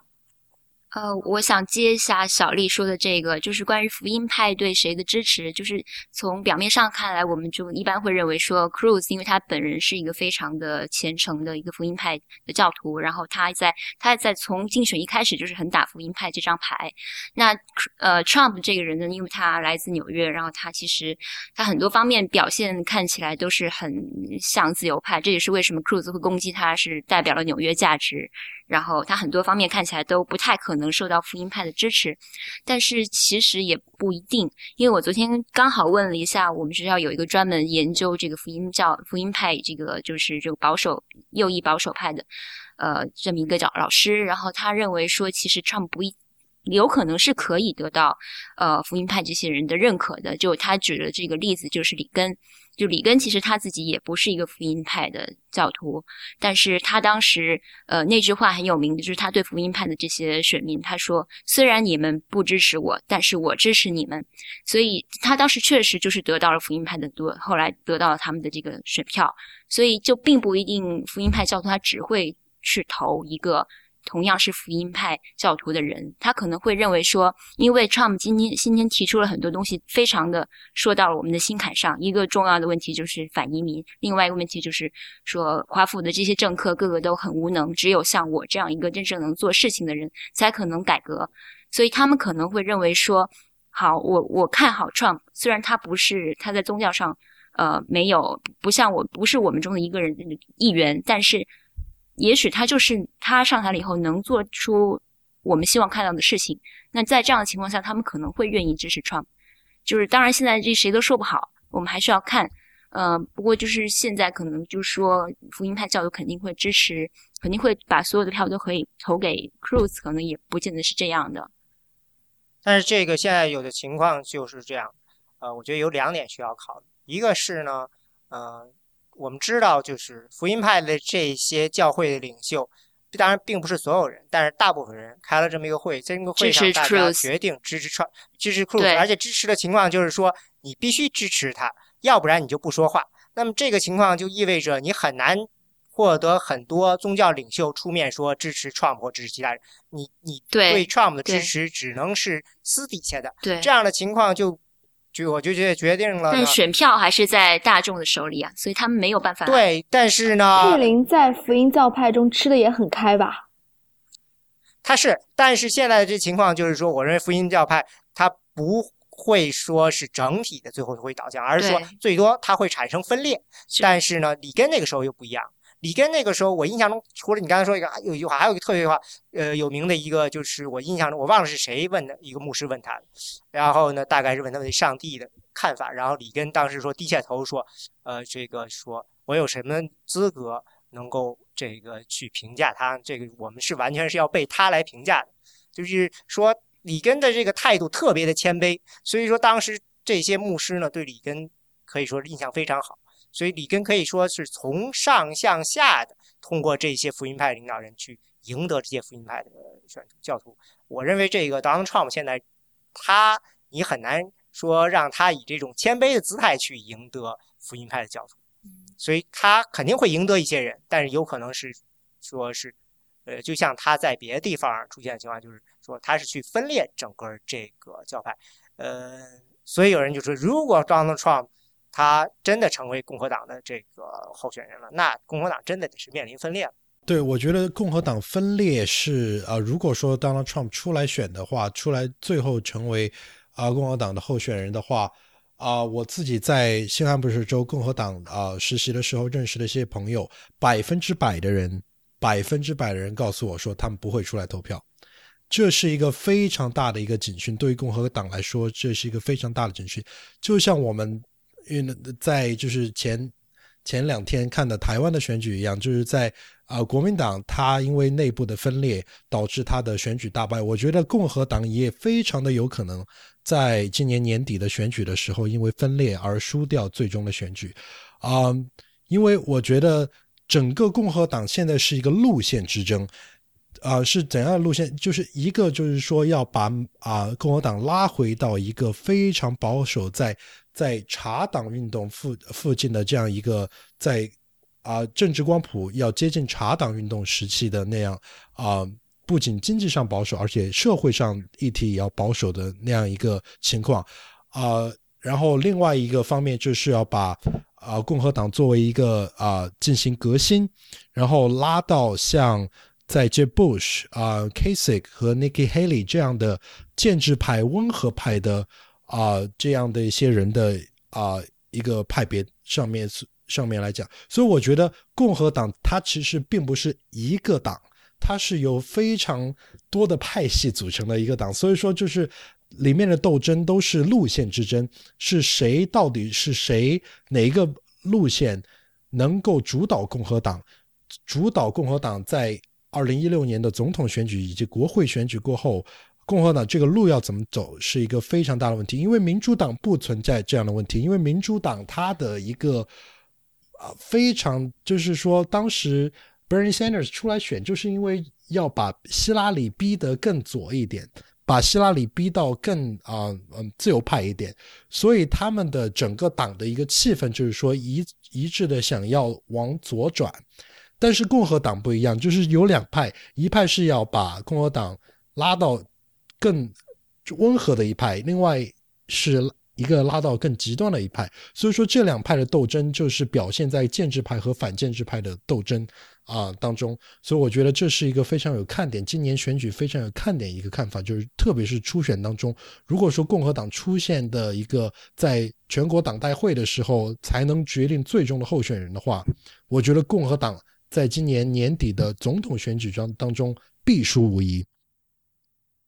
呃，上宇说的这个，就建制派跟反建制派之争，共和党内部的有这么一个分裂，但当然也不是今天才有的事情。就是呃，共和党因为本来就是可能二十世纪更早期一点的时候，主要代表的还是一些比较大的呃商业的利益。那后来因为这个呃，就是新另这叫什么新政之后，在在后来的呃，就是南方的这些。南方的白人本来支持民主党的人，后来加入了共和党，因为他们在社会保守议题上认为共和党现在跟他们更更能代表他们的声音，所以他们就是呃改变了原来这个党派的这个支持的这个阵营，所以共和党就表现出今天这样一个非常混杂的这么一个一个现象，就是好像有一部分人是特别代表大商业精英，一部分人是特别又是草根又特别保守，所以有有这样的感觉。我非常同意，而且但是共和党里面另外一派就是说，Rand Rand Paul 所代表的自由意志主义者的一派。呃，以前啊，我曾经在啊会员通讯里面跟大家分享过，我觉得就是在近几年的一个情况是，自由意志主义者他们会选择披共和党的战旗来进行选举，但是现在因为自由意志主义者在年轻人的啊目前的啊。支持率非常的呈一个上升的趋势，我觉得在自由意志主义者，啊，他自这些这些有自由意志主义者偏向的共和党人，如果他们决定出退党，然后加入自由意志党 （Libertarian Party），如果他们决定这样的话，我觉得这是对共和党又一个非常的打击，因为在这一个呃 Libertarian 这个 Win 在这个派系当中是共和党里面。啊，在社会议题上最温和，而在经济意识上最保守的这一派，而这两嗯，这这一派人可能会占到共和党人数的百分之十到百分之十五左右。如果这一批人随着共和党内的啊已经在国会有席位的这些人啊出走共和党的话，会对共和党本身是一个非常大的打击。但是在美国这样两党制的一框架下，就是第三党基本上没有出头之日吧。虽然说可能会有很多很大一部分就是自由意志的这部分人，他们非常不满共和党现在的路线，但是，但是我觉得可能从策略上来讲，也没有办法，就真的是认为他们可以选择退出啊，他们可以选择参加这对，政治活动。我觉得他们的共和党的选情肯定是非常大的打击。我觉得他们的目的本来就不是说自由意志主义者要进行执政，或者说要，呃，很多人进国会，而他们的就是如果出走，或者说更把共和党，就是他们的目的就是要改造共和党。但如何能够改造共和党呢？你茶党他真正的能够改造到共和党，就是因为他把大大量的茶党的人送到了国会里去，他打入了共和党内部。他在他成为了共和党今天一个唱高调的这么一部分势力。你如果说自由意志主义的这部分人他们退出这个党的这个框架内，他们以社会运动的这个形式来想要影响这个党的话，可能成效并不会很大。我觉得成效会非常大，是因为我觉得如果这一批的自由意志主义者的选民会被吸引到第三党的话，或者说吸引到不投票的话，这对共和党是一个非常大的打击，就是共和党不会在。啊，短期内重掌白宫，虽然可能在国会会依然掌控国会，但是不一定会在短期内重掌白宫，呃，重重掌白宫拥有执政权。所以我觉得这个非这个是一个很有可能的一个情况。对，现在换成比如说，你从共和党的全国委员会这个角度来考虑一下，他他心里很清楚。有这么一部分可能占到，我相信自由意志主义的这部分人可能占整个保呃共和党的选民的人数并不特别比例并不特别大吧。他很清楚，就是就是，如果现在共和党继续的保守化的话，在社会议题上等等继续保守化，可能会失掉这部分自由意志主义这部分人的支持。但是在这个初选的过程中，他是没有办法抵抗这个大部分，就大多数人的这种意愿的。就是现在因为查党以后，就是保这比较极端的这种保守主义的这个态势这么高涨，他在初选的阶段是没有办法。就是没有没有办法说我去令我变得温和一点，我我我为了初选，我为了大最后大选能够赢得更多的中间选民，我我现在温和一点，他没有办法。这也是为什么就是 r a n Paul，就是你刚才表示比较痛心疾首的，他一开始的表现，他他即使他他内心还是非常的想要去弘扬他所呃信奉的这些价值，但是他在这个初选的过程中。是难以做到的，就他难以用一种温和的这个声音来对抗现在整个民意是比较保守、趋于保守和极端的。就是我觉得我们应该把这样的保守，这样就是共和党分两分两部分来看，因为我觉得 Rand Paul 他的经济是议题上是比其他的候选人更加的保守，就是更加的往右看，但是在社会议题上是比较的放松，但他以前会对。会在自己的社会议题上会往右转，以取悦这些保守派的选民，但是他的经济议题上一直都没有变过，一直都是非常的反对大政府，反对啊政府开支，反对啊啊呃国防预算的扩张，以及要对对啊美联储进行啊一个审查和监管这样的情况，他一直都没有改变过。但是他在今年秋去年秋季的。啊，选举的这样的造势过程中，他没有强调自己的优势这一点，啊，反而去取悦那些保守派的选民，啊，在社会议题上取悦保守派的选民，所以说他表现的非常差，就是这个原因。但现在一月份开始，他又重新的开始谈这些经济上的议题过后，自由意志主义者和保守派啊的选民都会觉得发眼前一亮。我我觉得，所以说看任何一个候选人，我觉得都应该。特别是共和党的候选人，看任何一个候选人都应该分成两两部分看，一个看他的社会议题，一个看他的经济议题。所以说有经济议题上，其实基本上大家都差不多，所以也不需要特别去区分。经济议题上，我觉得有很大的区别，就是 Jeb Bush 啊和 Kasich，他 Kasich 就像啊小丽刚才讲过，Kasich 在俄亥俄州的时候是曾经支持过啊 Medicare expansion 的。啊，然后也，嗯，你说的这部分可能不能算是对对，可能算是说公共政策的。对对，公共政策就是我啊，这是口误，就是我我我的意思讲的是更多就是像公共政策和财政方面的议题，以及纯社会上的议题，比如说宗教，比如说同性婚姻、家庭传统价值这样的这样一个东西，就是说。Kasich 在这些的方面都是非常温和的。他不仅在经济上面温和，他在社会政治上也非常温和。所以说，我觉得他在除了在 New Hampshire 以外，就其他地方是没有市场的。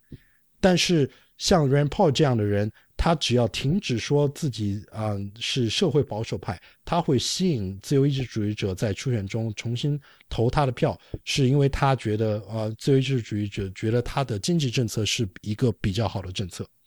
啊，所以我觉得 Jeb Bush 曾经支持过 Common Core，啊，Christie 曾经支持过 Common Core，就这样的候选人，我们都应该分开来看，因为他们在不同的议题上是有跟其他人有非常大的区别的。对，这些就是对你刚刚说的，就每一个就是 Bush 和还有包括 Rubio 他自己在这个移民移民政策上，他之前想要推动那个综合改革。所以这也是现在他烙给别人的一一大把柄吧，就是在各个不同的政策上，可能每个人都有一些要比较温和或者说比较不那么极端的政策，可能会留给更极端的其他对手的一个把柄吧。嗯，但是我就说，我就想说，呃，今年因为共和党对于初选有一些比较特别的规定，所以会导致就是可能像 Rampal 这样的参选人很难出来。有一个就是。必须要求任何一个参选人必须拿下八个州的第一名，八个州初选的第一名，才可能最后得到共和党提名的可能性。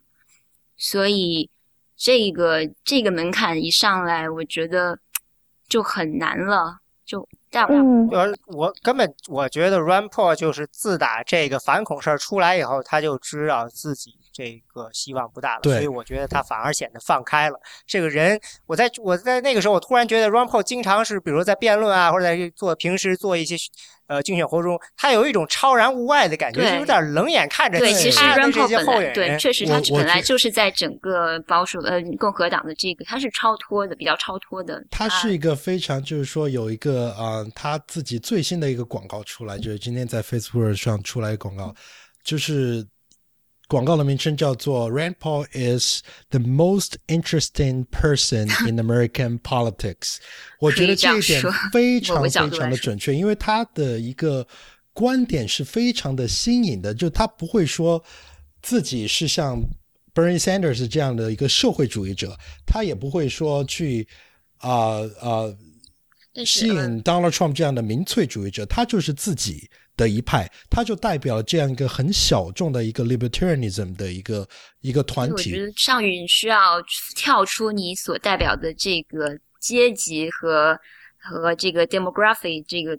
这个群体，你你所代表的这这一部分人，你应该跳出你的这一部分人来看，因为可能有很多选民他关注的东西跟你所关注或跟 Rand Paul 关注的不会那么一样。对但是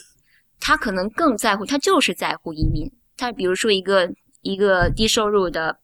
呃蓝领工人，他的工作因为全球化，因为这些企业的外流，他失去工作，他生活非常的痛苦。那他为什么要？他就是关心移民，他就是喜欢听到 Trump 这样的人在那说我要建一堵墙，然后他就喜欢听到这些极端的言论。这个是代表他心中最关注的东西。那至于呃哪个哪个参选人他更有他有更好的经济政策，或者他对有更长远的一些呃眼光，并不是他考虑的范围之内。然后而而这部分人在选民里面的人数可能是占到比较大的一个比例。我完全同意这样的观点。我刚刚突然在想一个问题啊，就是无论是像桑德斯这样极左，或者是像 Ted Cruz 这样极右，再或者是像 Donald Trump 这样有一些极端政策的候选人，如果当选的话，会不会改变现在参议院和众议院席位对这参议院、众议院席位的调整做出一点有一点影响？比如说，如果我没有记错的话，现在众在众议院的话，共和党是有绝对的领先优势，但是在参议院的话，好像共和党是只比跟民主党之间只有四席之差。然后像一些比较竞争比较激烈的州，像俄亥俄州或者佛罗里达州，再或者宾夕法尼亚州，其实民主党和共和党是需要有一番较劲，然后才可以判断出是共和党的参议员还是民主党的参议员的。我突然在想，如果说像是那些就是政策比较极端的候选人当选了，那在那些比较中立的州的选民会不会想说，那现在我不能给，就是我不能让这个党继续在这个参议院里面有多数席了，因为我会有点恐慌，整个国家政策会偏的极左，会偏的极右。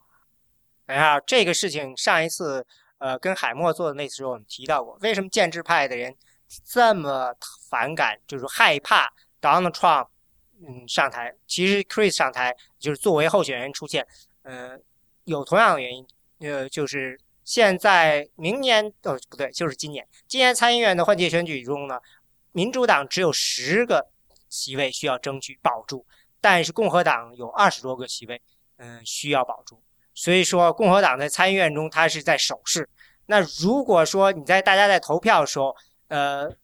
这些大家都是写在一张选票上，最上面是比如说 Donald Trump，下面是你们州的参议员或者州长，然后你是不是会有一种感觉，就是因为很多时候，嗯，选票很简单的，为了防止你一个一个选，你觉得累，你接就是我支持所有共和党的候选人，或支持所有民主党的候选人就完了。所以他们就说，那就很有可能那些当的这个。通常这个东西叫做当的 ballot，就是说在这个选票下面跟着的那些人名，那些人都会受到最顶上那个人名的影响。所以他们从另外一个角度，就是说建制派的人，他们就会非常非常害怕，就是说本来说是一个对于共和党来说很非常有希望拿下的大选，不过要是因为这个反而不仅大选没拿到，或者整个这个参议院都被输掉了，因为众议院现在看起来还比较难，但是参议院呢就变得这个非常危险。那就有我觉得我完全同意。我可以举个例子，就是说啊、我比较了解 New Hampshire 这个州，明年 New Hampshire 现在的参议员 Katie Ayak 他会面临啊啊、一个重选，然后啊、他的竞争对手是现在 New Hampshire 的州长 Maggie Hassan，啊、这两个人的。会不会被现在在民调当中是势均力敌的？因为 Kelly A 啊，在二零一零年当选的时候是得到了在 New Hampshire 这一个中间偏左的一个州，得到了百分之七十的选票，这就表明他是一个共和党参议员，他这就表明他在二零一零年的时候有至少百分之十到十五的民主党候选人是投票给 Kelly A 但是现在是非常难的，就是 Kelly A 想连任是百分之四十二对百分之四十二，我那天看他民调，对，现在是非常非常困难的。所以说，现在为什么，也不是说现在为什么，很早新罕布什尔州的共和党的女主席 Jennifer Horn 就已经出来发表声明，特别是 Donald Trump 的他的那个呃呃 refugee ban 之后过来过后，他就发表声明说。Donald Trump 的言论只能代表自己，不能代表共和党，特别是不能代表新罕布什尔州共和党。这就是为什么，这就是为什么共和党内建制派非常害怕 Donald Trump 当选。当然，在民主党内也有这样的一些，就是这样的考虑，因为 Maggie Hassan，特别是 Maggie Hassan，他是在三十二个州长说不再接受啊、叙利亚难民的三十二个州当中州长中唯一一个民主党人，他就是觉得呃，在新罕布什尔州啊、d o n a l d Trump 和啊呃他的声势非常的大，所以说他觉得自自己虽然是这一次可能会有非常大的希望能够进军参议院，但是他在一些议题上需要向中间选民靠拢，才能得到中间选民的支持。所以我觉得啊、包括在 New Hampshire，包括在 Ohio，在 Pennsylvania，在很多摇摆州。参议员的这些东西，呃，这这这个议员的选举是非常值得我们看的，因为共和党肯定是在今年年底的选举中会继续把持住众议院，但是参议院是一个非常值得看的一个看点。我觉得有些时候可能比啊、呃总统大选更要看一点，因为我觉得总统大选。如果说是希拉里对上共和党的任何一个候选人，如果不是 Rubio 的话，啊、我觉得就没有什么看头了。啊啊，这是我自己的感觉，就是说，我蛮同意的，对，我我我觉得是初选他们再怎么闹，再怎么闹，共和党里面再怎么闹，最终推出的这个候选人，如果不是 Marco Rubio，我觉得，然后民主党那边是希拉里，然后我觉得这个选举已经没有什么看点了，就是像台湾的选举，就是蔡英文出来和朱立伦选，已经没有什么看点了，关键是看国会议员的改选。如果说是 Bernie Sanders 对上 Donald Trump，这是美国人最害怕的 全世界的噩梦。对，这个是极左派和极右派的对决，我觉得这个就非常的有看点。但是如果说民主党这边希拉里能够拿到这个提名，然后共和党这边如果不是 Marco Rubio，那就没有什么看点。如果是 Marco Rubio，还有什么还有一定的看点，就是我觉得自己我们再这样再怎么分析初选的情况下，我觉得到最后今年七八月份开始 general election 的选举的这个 cycle 开始过后，一切都不太重要了。就是说初选大家关心的点和在 general election general election 里面关是关注点其实并不太一样，因为在 general election 里面，大家都看谁能够支持到更多的中间选民。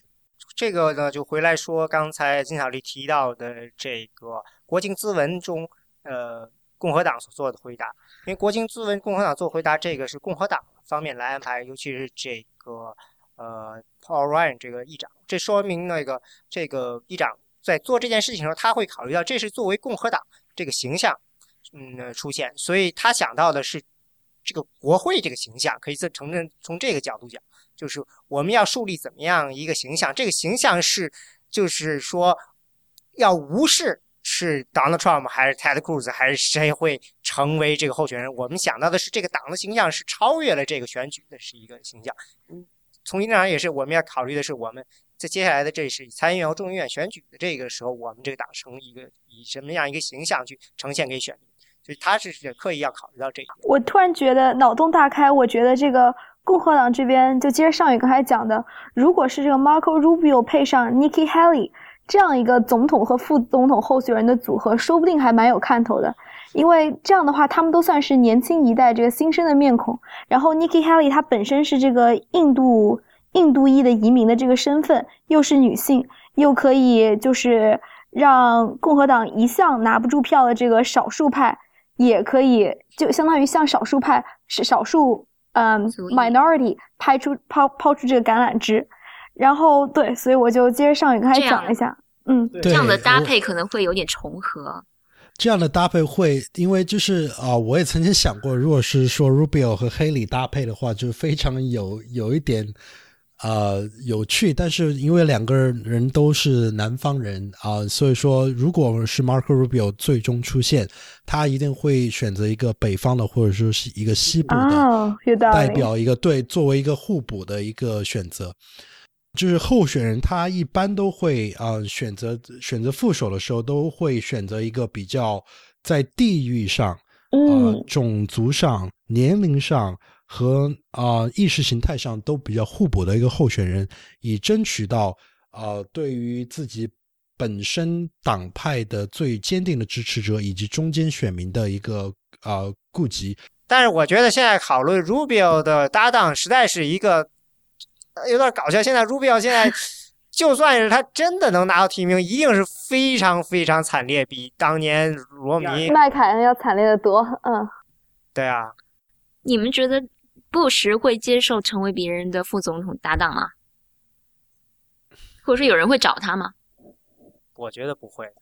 我也觉得不会。但是。对，就是很难想象了。就是谁能当初谁能想象说布什会是会现在现在要沦为这样的一个 下对，但是就是说，如果说选出一个比较反建制派的人物，他可能是不是需要？因为布什毕竟他有这个家底，这个渊源在，他还是有很多资源的。等等等等等，你觉得现在 Donald Trump 会选布什，或者 Ted Cruz 会选布什？是很难想象。对吧？换句话说，你现在能想象谁是 Donald Trump 的搭档？啊，我还是觉得 Donald Trump 应该不会 成为共和党。对，其实我们根本就没有讲希拉里。嗯，对。其实希拉里还是挺有意思。希拉里这边，我看他们说，他们把他把，呃，现在几乎百分之九十的人力全部都扔在了 I O I O 啊和这个总部上面了。虽然他自己不承认。我们我们那边有一个。S c i e 老师放出豪言说：“这个要是桑德斯能够打败希拉里，他就辞去这个教职。”哇，这个这个有点狠，不是打败是什么意思？在爱荷华州打败就是赢得提名？哦，那应该不太可能嘛。嗯，对，对，现在的我觉得一个很大的情况就是，大部分的民主党选民在以前的时候没有那么紧张，就是说认为等他们真的就是说意识到这个问题后，他们会动员起来。就是希拉里的支持者会真正的动员起来，他们希拉里支持者现在没有那种，呃，动员起来，等于就是桑德斯那边是真的动员起来了，希拉里那边的人可能还没有动员起来，现在是这么想法。呃，其实关键就是看 L 二这一战了，L 二这一战如果希拉里输了的话，因为纽汉姆舍尔他现在看起来很难赢，就是那这个事情。民主党这边的规则是怎样的？因为共和党今年不就是说三月中旬之前的所有的初选和党团选都是比例制嘛？然后后面是赢者通吃，啊，但是其实这个桑德这边大家都知道，就是他还是有一个少数族裔选民的问题。而这个之后的这些州，就是头两个州，因为我们知道 Iowa 是百分之九十几、百分之九十五的白人，这个 New Hampshire 是百分之九十二的白人，对吧？九十七。嗯，所以说桑德斯有天然优势。这之后从这个 South Carolina、Nevada，就后面这一批的州，呃，都对希拉里其实是有利。嗯。民主党这边很有趣的一点是，民主党它一共有，呃，大概七百多个这个 super delegate，就是这个超级代表，它一般都是各州的州长啊、参议员啊这样子的。而现在希拉里已经大概获得一百三十个这个 super delegate 公开的支持，还有两百多个 super delegate 潜在的支持，暗中表示会支持希拉里。所以我个人的想法是，即使希拉里。特别不走运，先是输 Iowa，又输 New Hampshire，可能他这个时候要放他所有的，可能希拉里想做的是放他所有的这个支持他的这个 Super Delegate 各州的州长啊、参与啊出来喊话，鼓舞一下士气。我个人觉得，如果拿下了，呃，南卡、Nevada，包括在 Super Tuesday 上有很好的表现的话，其实即使是输了前两个州，对于下野来说，翻盘还是大有希望的。话归这么说，但是会对士气造成很大的影响。而且我记得去年就是一开始，所有的民主党所有的 Super Delegate 超级代表都支持希拉里，然后他们说这些。就相当于民主党建制派的代表，怎么可能去支持奥巴马？但是后来奥巴马势头越来越强，这一大部分的 Super Delegate 都倒戈，最后都支持奥巴马。所以现在即使希拉里这个，对我觉得刚才，嗯，华老师说的很对。那那个，那我现在又跑出来说一下，就是桑德斯这边最大的问题就是他没有建制派的这些党内人士的支持。对。嗯。所以呢，他到现在也没有什么人支持，好像最近好像有一个背书他的，就是他没有什么这个属于党内高层的支持的，所以这个问题就不像这个奥巴马，奥巴马他那边呢，以前他支持还是虽然没有现在那么多，但是呢，大家对他还是相当的认同的，而且就像你刚才说的是，奥巴马当初进来的时候，他看到的缺口就是伊拉克战争这件事情，这件事情。到那个时候，大家也很明确了，奥奥巴马进来的这个缺口其实是一个实实在在的缺口，而所以呢，等于就是希拉里露出了那么一个缝儿，这个缝儿呢，这个就这么点缝儿，但是奥巴马就挤进来了，挤进来。对他整个这个事情要回来，我个人觉得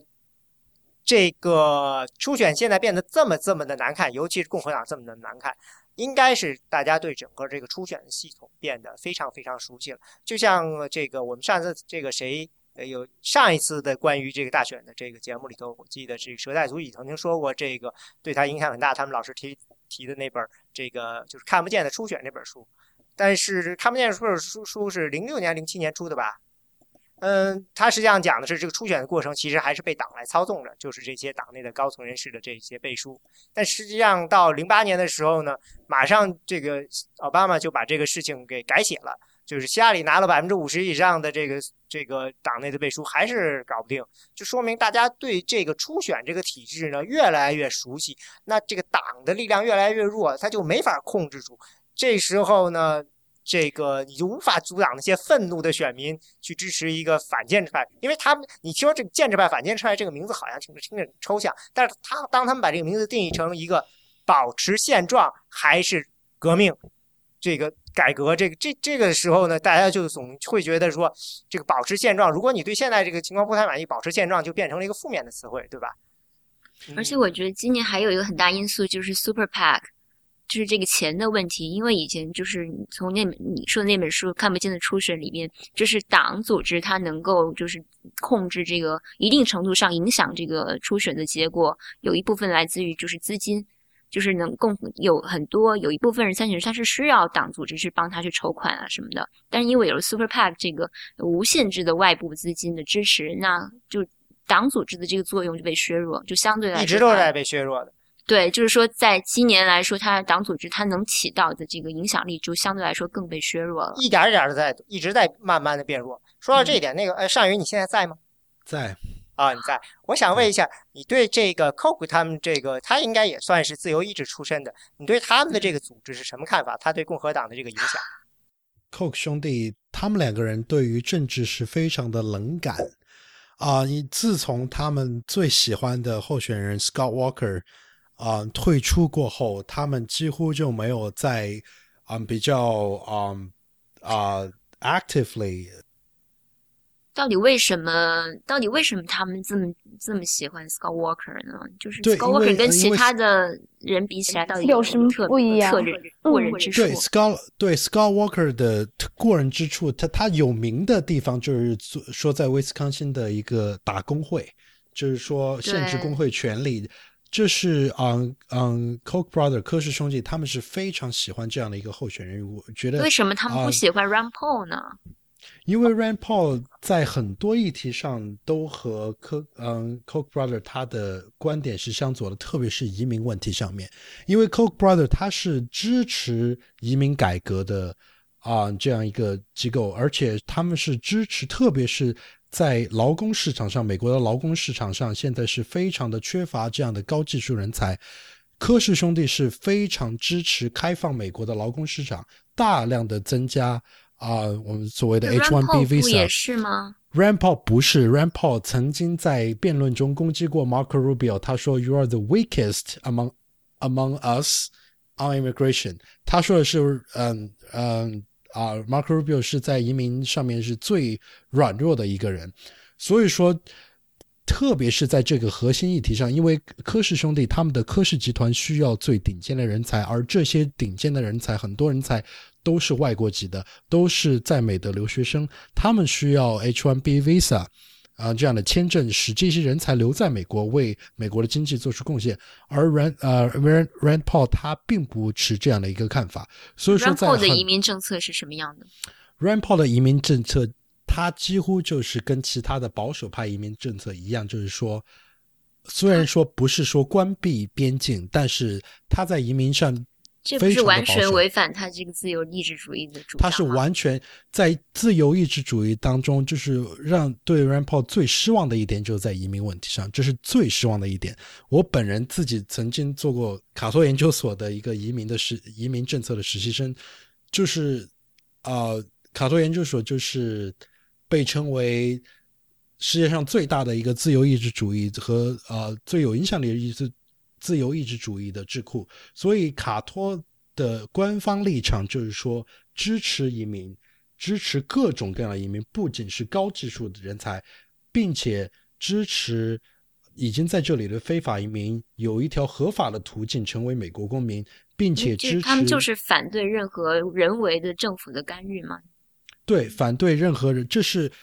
自由意志主义者一贯的立场，就是反对政府在不必要的地方进行干预。移民政策就是其中之一。所以说，你可以看到，呃呃，Koch brother 他们出来接受媒体采访的时候，他们是支持这样的一个移民政策的开放，他们是支持同性婚姻，他们是支持但反过来说。反过来说，Scott Walker 难道在移民问题上他是很自由的吗？Scott Walker 估计也会反移民吧？对，他是反移，他是比较反对移民，但是因为他在威斯康星打击工会有功，所以说就是在。我还是比较难理解，就是说，只不过有一个工会，这个是他有个突出的这个业绩在这儿，但他其他很多方面也跟克兄弟他们的主张也很也很难说一致啊。为什么他们就特别支持他呢？因为就是在因为 Scott Walker 他是自己在威斯康星做出成绩，而 Rand Paul 他是一个参议员，在这四六年期间几乎是没有做出一个什么重大的一个成绩，所以说就是说，呃，Coke brother 他们会选人是选的是一个比较有政绩的人，所以说他们会选择 Scott Walker，在大选开始的时候选择 Scott Walker 就是这个原因，因为他打击工会有功，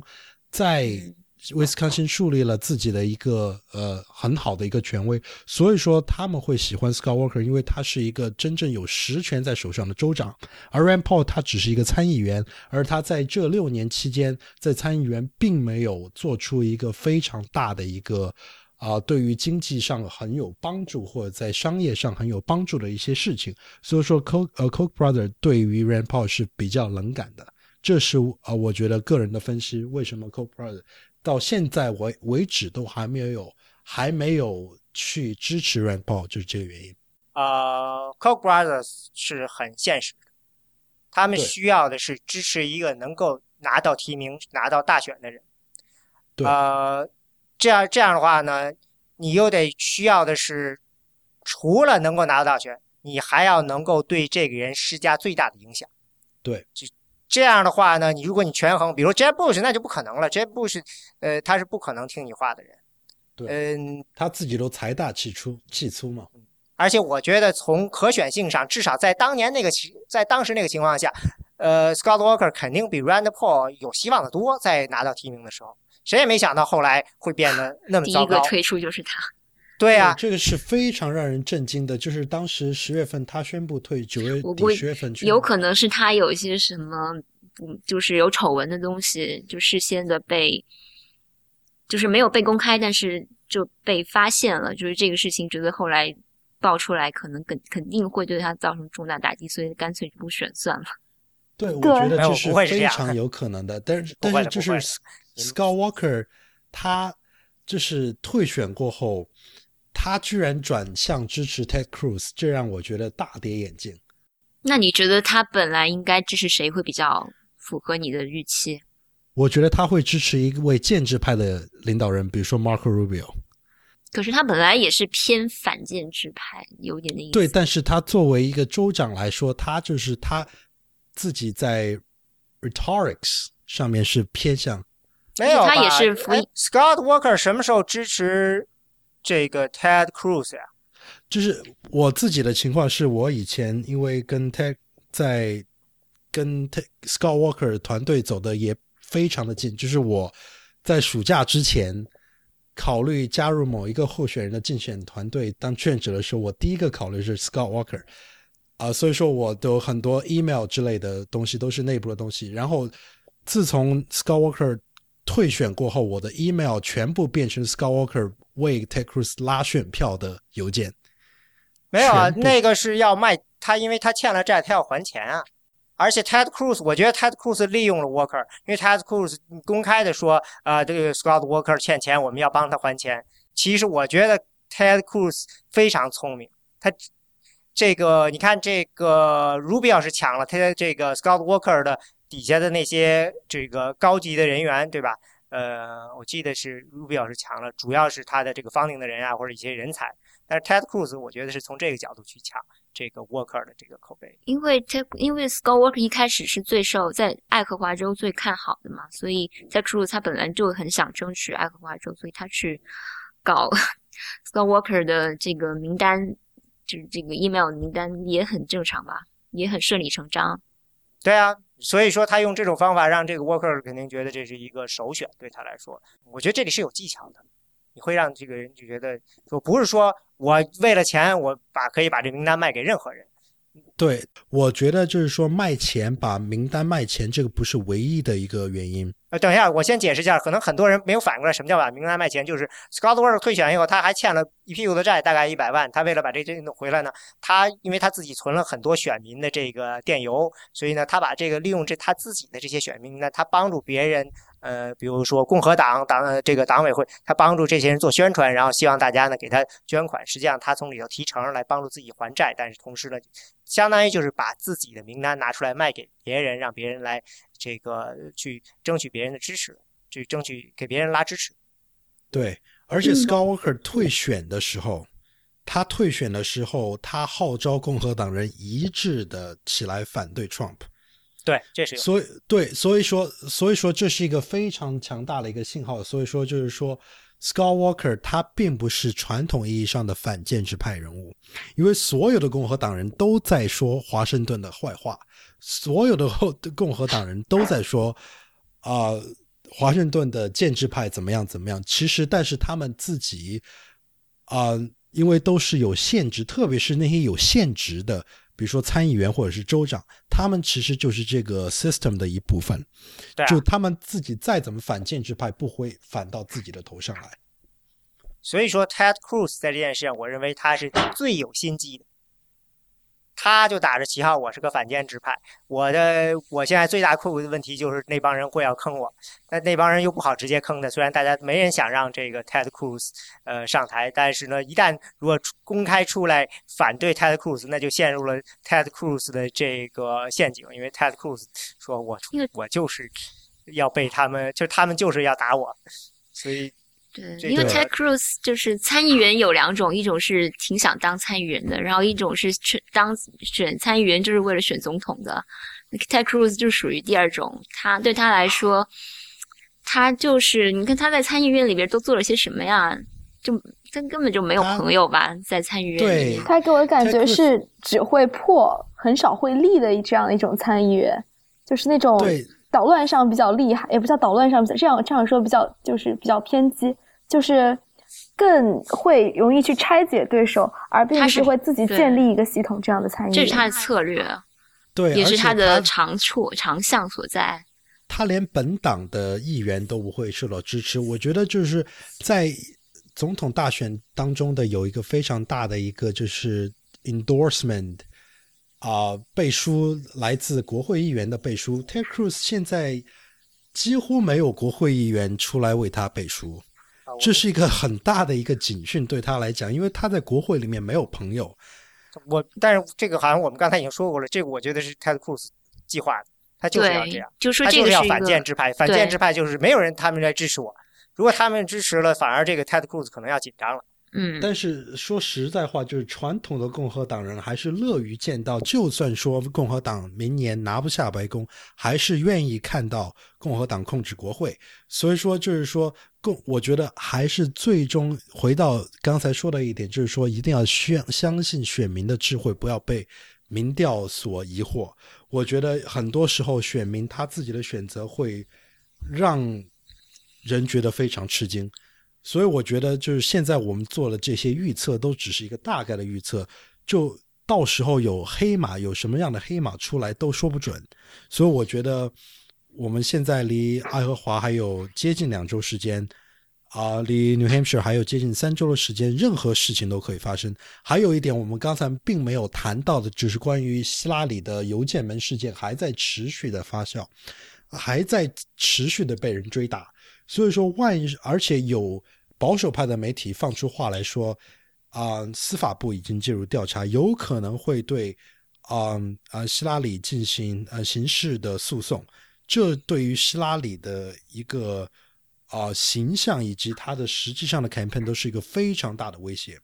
所以说，很多现在的民主党内部的人士都在考虑，到底就是如果说希拉里真的不行了的话，他们一定会把所有的资源都转移到啊 Bernie Sanders 身上。所以我觉得这是一个非常对希拉里来说，他这一个初选的仗并不好打，就是这个原因。因为除了他有 Bernie Sanders 在呃一个在 Iowa 和 New Hampshire 都在领先的情况下，还有一个就是共和党一直追着他的邮件门打，一直追着一直追着打。但是这样，那这么说吧，如果这个事情真的爆炸了的话，共和民主党这边，我认为他们会把资源都转到 Joe Biden 身上。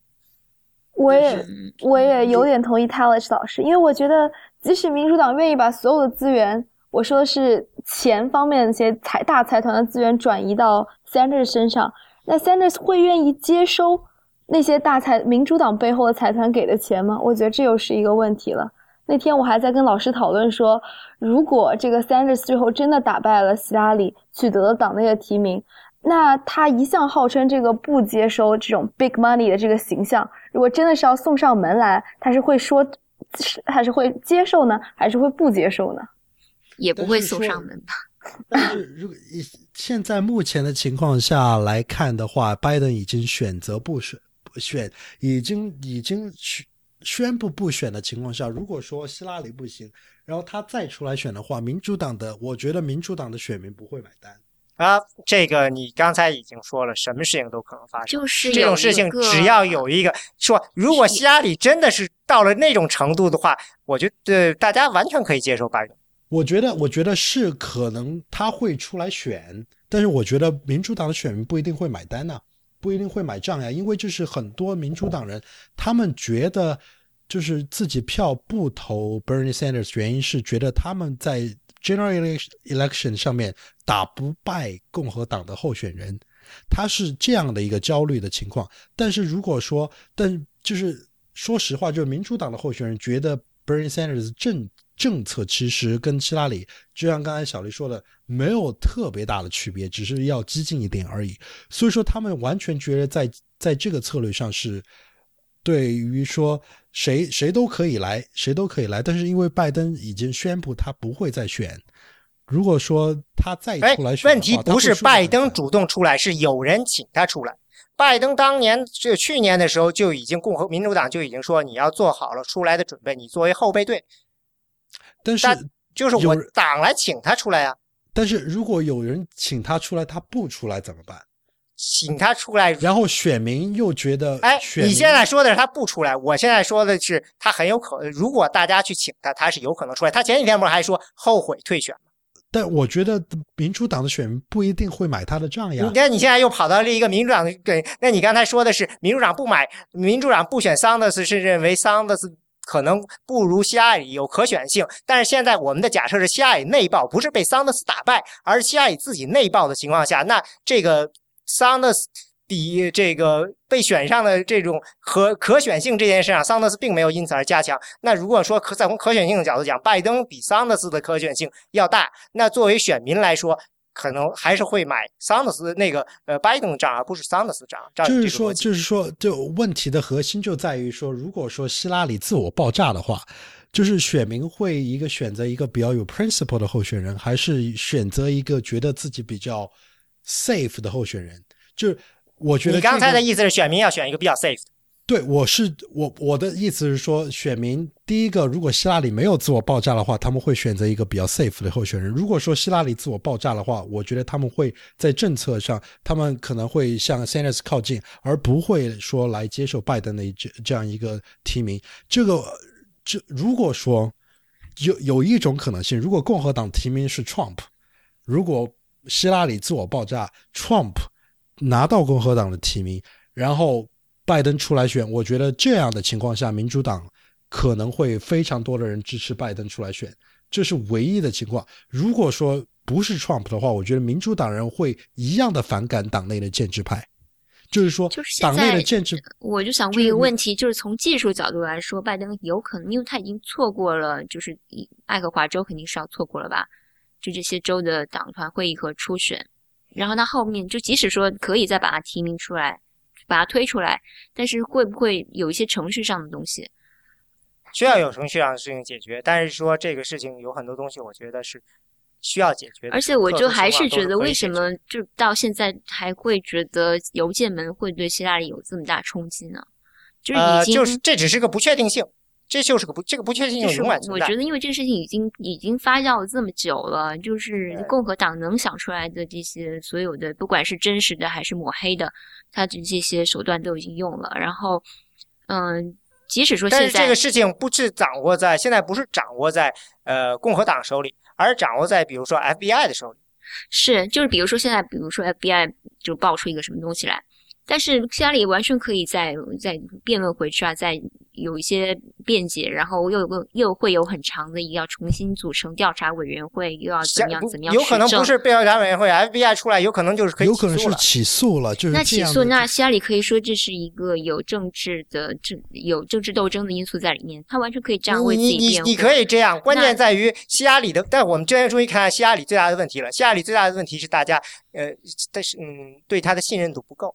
但我觉得就是已经这个事情发酵很久，就是不信任他的人，横竖是不信任他了。如果愿意信任他的人，就是即使说现在有 FBI 爆出什么东西，或者进入司法程序的话，信任他的人仍然会愿意支持他。所以我觉得不会对这个选民对他的这个支持会造成多大的动摇。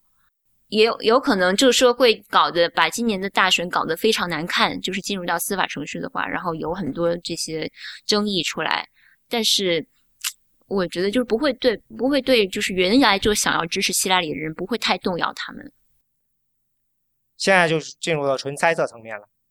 但是这个希拉里现在的问题，其实说白了还是这个问题，就是说他他的形象问题吧。说白了就是他的形象。为什么桑德斯现在这么呃近呃往上走？还是桑德斯的形象比这个希拉里显然是要做的更真诚一些。因为这个有一个很有名的一句话，Jack Kemp，你知道这个当年共和党一个很有名的议员嘛，他就是说说这个选民不在乎你在这个你说的什么，你想什么，除非选民意识到你真正关心什么。现在的问题就是选民不认为希拉里真正关心他，肯定是有一波人选民就是这样，他认为希拉里是一个职业的呃这个政治家，并不是真正关心我们的人。有这样一个形象，希拉里一直消解不掉的就是这样一个问题。那如果希拉里出来说，他说要扮演一个受害者的角色的时候，这个时候大家是不是能够相信这样一个角色？这是一个很麻烦的事情。这个我觉得他他就是放不下那个架子。希拉里的有一个问题是，我觉得他没有给选民一种想象的空间。就这样讲比较虚，但是回想2008年他和奥巴马当时对决的时候，奥巴马他显然代表的就是一种比较虚的想象的空间、梦想的那种空间。而希拉里给我的感觉是，选不选他，好像接下来四年都差不多的那个样子。而桑德斯代表的就是那种未知的、未知的力量那种感觉。但是我个人觉得，桑德斯传达的这个还是跟奥巴马当年不太有可比性，我觉得是不太有可比性。但是我觉得奥巴马和桑德斯给人的一种感觉就是，选择了他接下来的四年会有不一样的可能，而选择希拉里的话，接下来的四年大概也就是这个样子了。这不就是建制派的概念吗？但是很多人是就是民主党的支持，他可能大部分是希望延续现在的，他们还是对，这就是问题。而且我觉得桑德斯。他最大的问题在于，他可能都不是一个民主党，因为桑德斯从他他一开始，他最一开始选市级，在市级中选举的时候，他其实是，其实，在福蒙特州的那个第三党派 Progressive Party 的起源就来于桑德斯选柏林顿市市长的时候，而且桑德斯再往前推的那些竞选，他可能还是跟 Labor Union 直接的直接的这个支持有关。然后桑德斯无论是选众议院还是选参议院，一直是以独立候选人的身份，所以他的很多政策其实都跟民主党的民主党的那些根本的政策是差了一点的。有一个有趣的事情就是，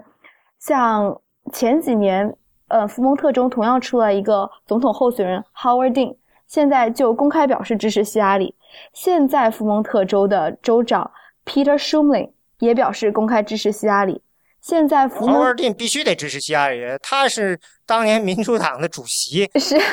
现在这个福蒙特州的参议员，民主党的参议员 Patrick Leahy 也公开表示支持希拉里。所以，即使是在传统意义上，这个。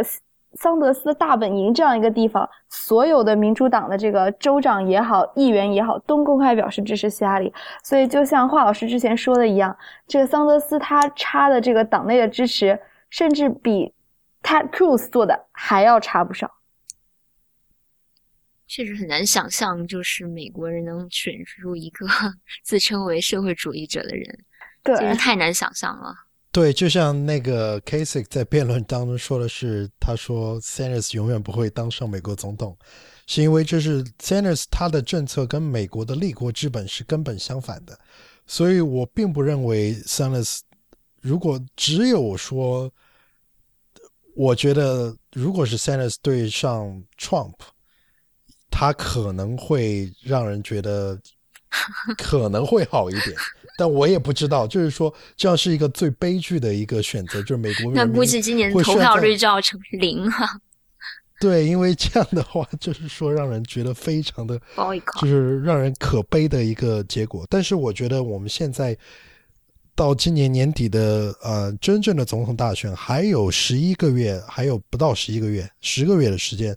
所以说就是这还有一个一段比较长的路要走，就是关键看。各位候选人怎么看吧？因为你看，这从去年三月份 Ted Cruz 率先宣布啊参选以来，那是大选正式拉开帷幕。从那时候开始到现在，谁能想到 Trump 能够一一路领先？谁能想到希拉里现在被 Sanders 超过？几乎都是，就是说，希拉里没有被 Sanders 超过呀。就是我说，在 Iowa 和 New Hampshire，Iowa 没有被希超过呀。被超过了，没有吧？现在，某些民调你不能，你必须得看的是整体啊。对，但是我我我我的我的意思就是说，就是说，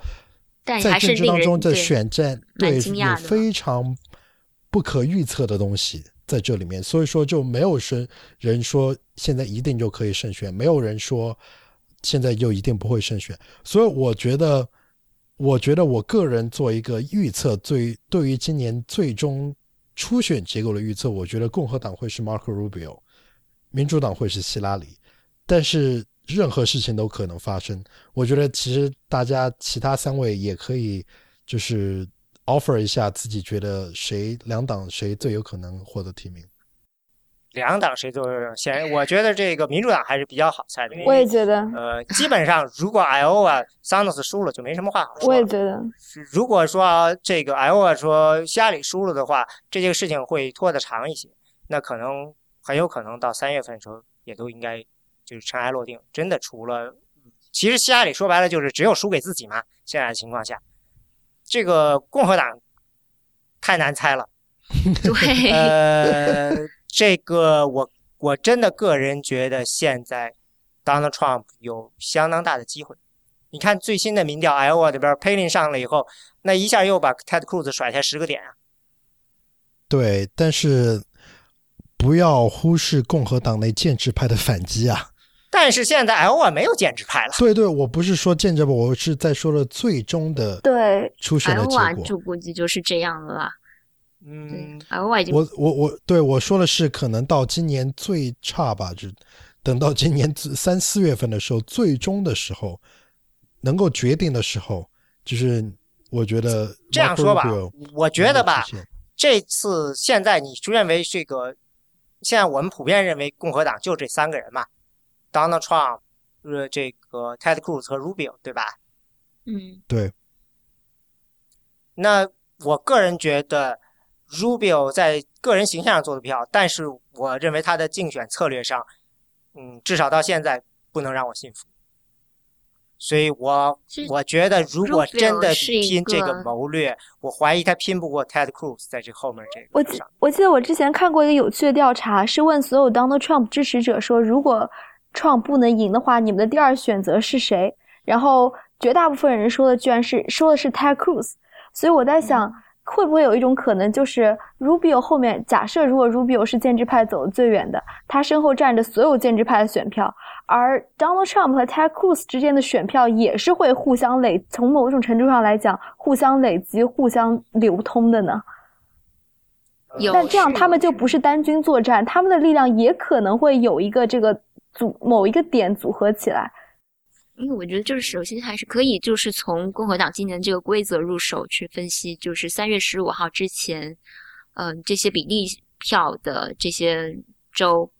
他们大概会是怎样分配？因为基本上，呃，如果你相信民调的话，那就是 Donald Trump 了，就是他就会抢走大部分，他会抢走大部分票的，因为大部分因为建制派的太分裂，他们大部分人可能都拿不到这个基本。因为我觉得建制派可能到了 New Hampshire 之后，就会建制派可能会退出一部分人吧。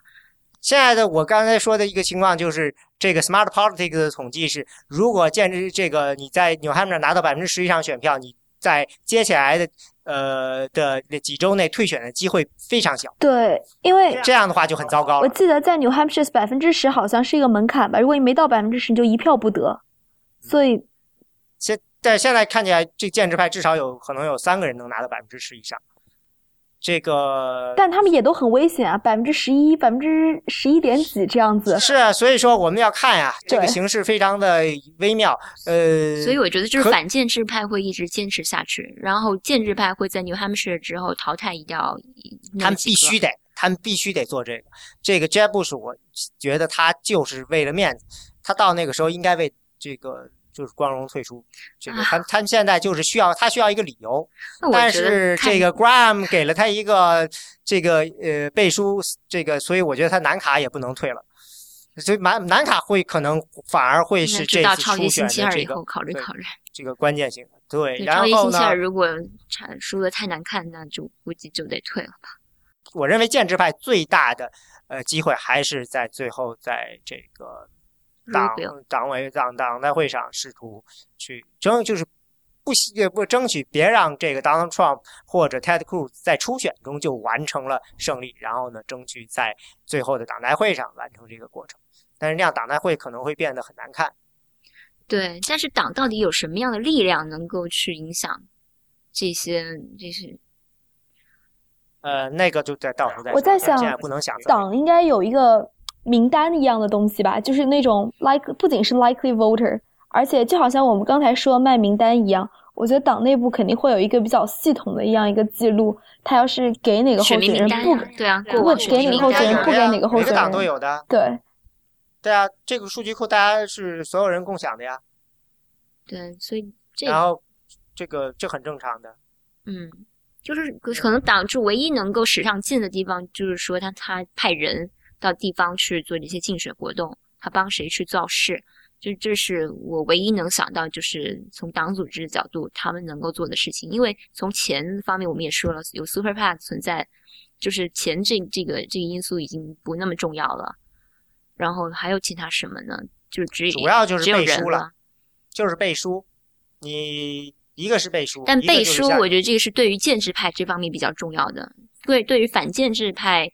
背书本来选民也不是你现在说的不就是党组党有什么作用？党当然就是要支持建制派的了。对党能选出一个建制派，这个很容易啊。就是说，现在现在他他们居然还没有集中的去背书一个人啊！现在获得背书最高的还是 Jeb Bush 呀、所以说他们现在还没有下定决心啊，所以他去支持一个人。对他能他能选出一个建制派的人来支持，但是他怎么样去影响，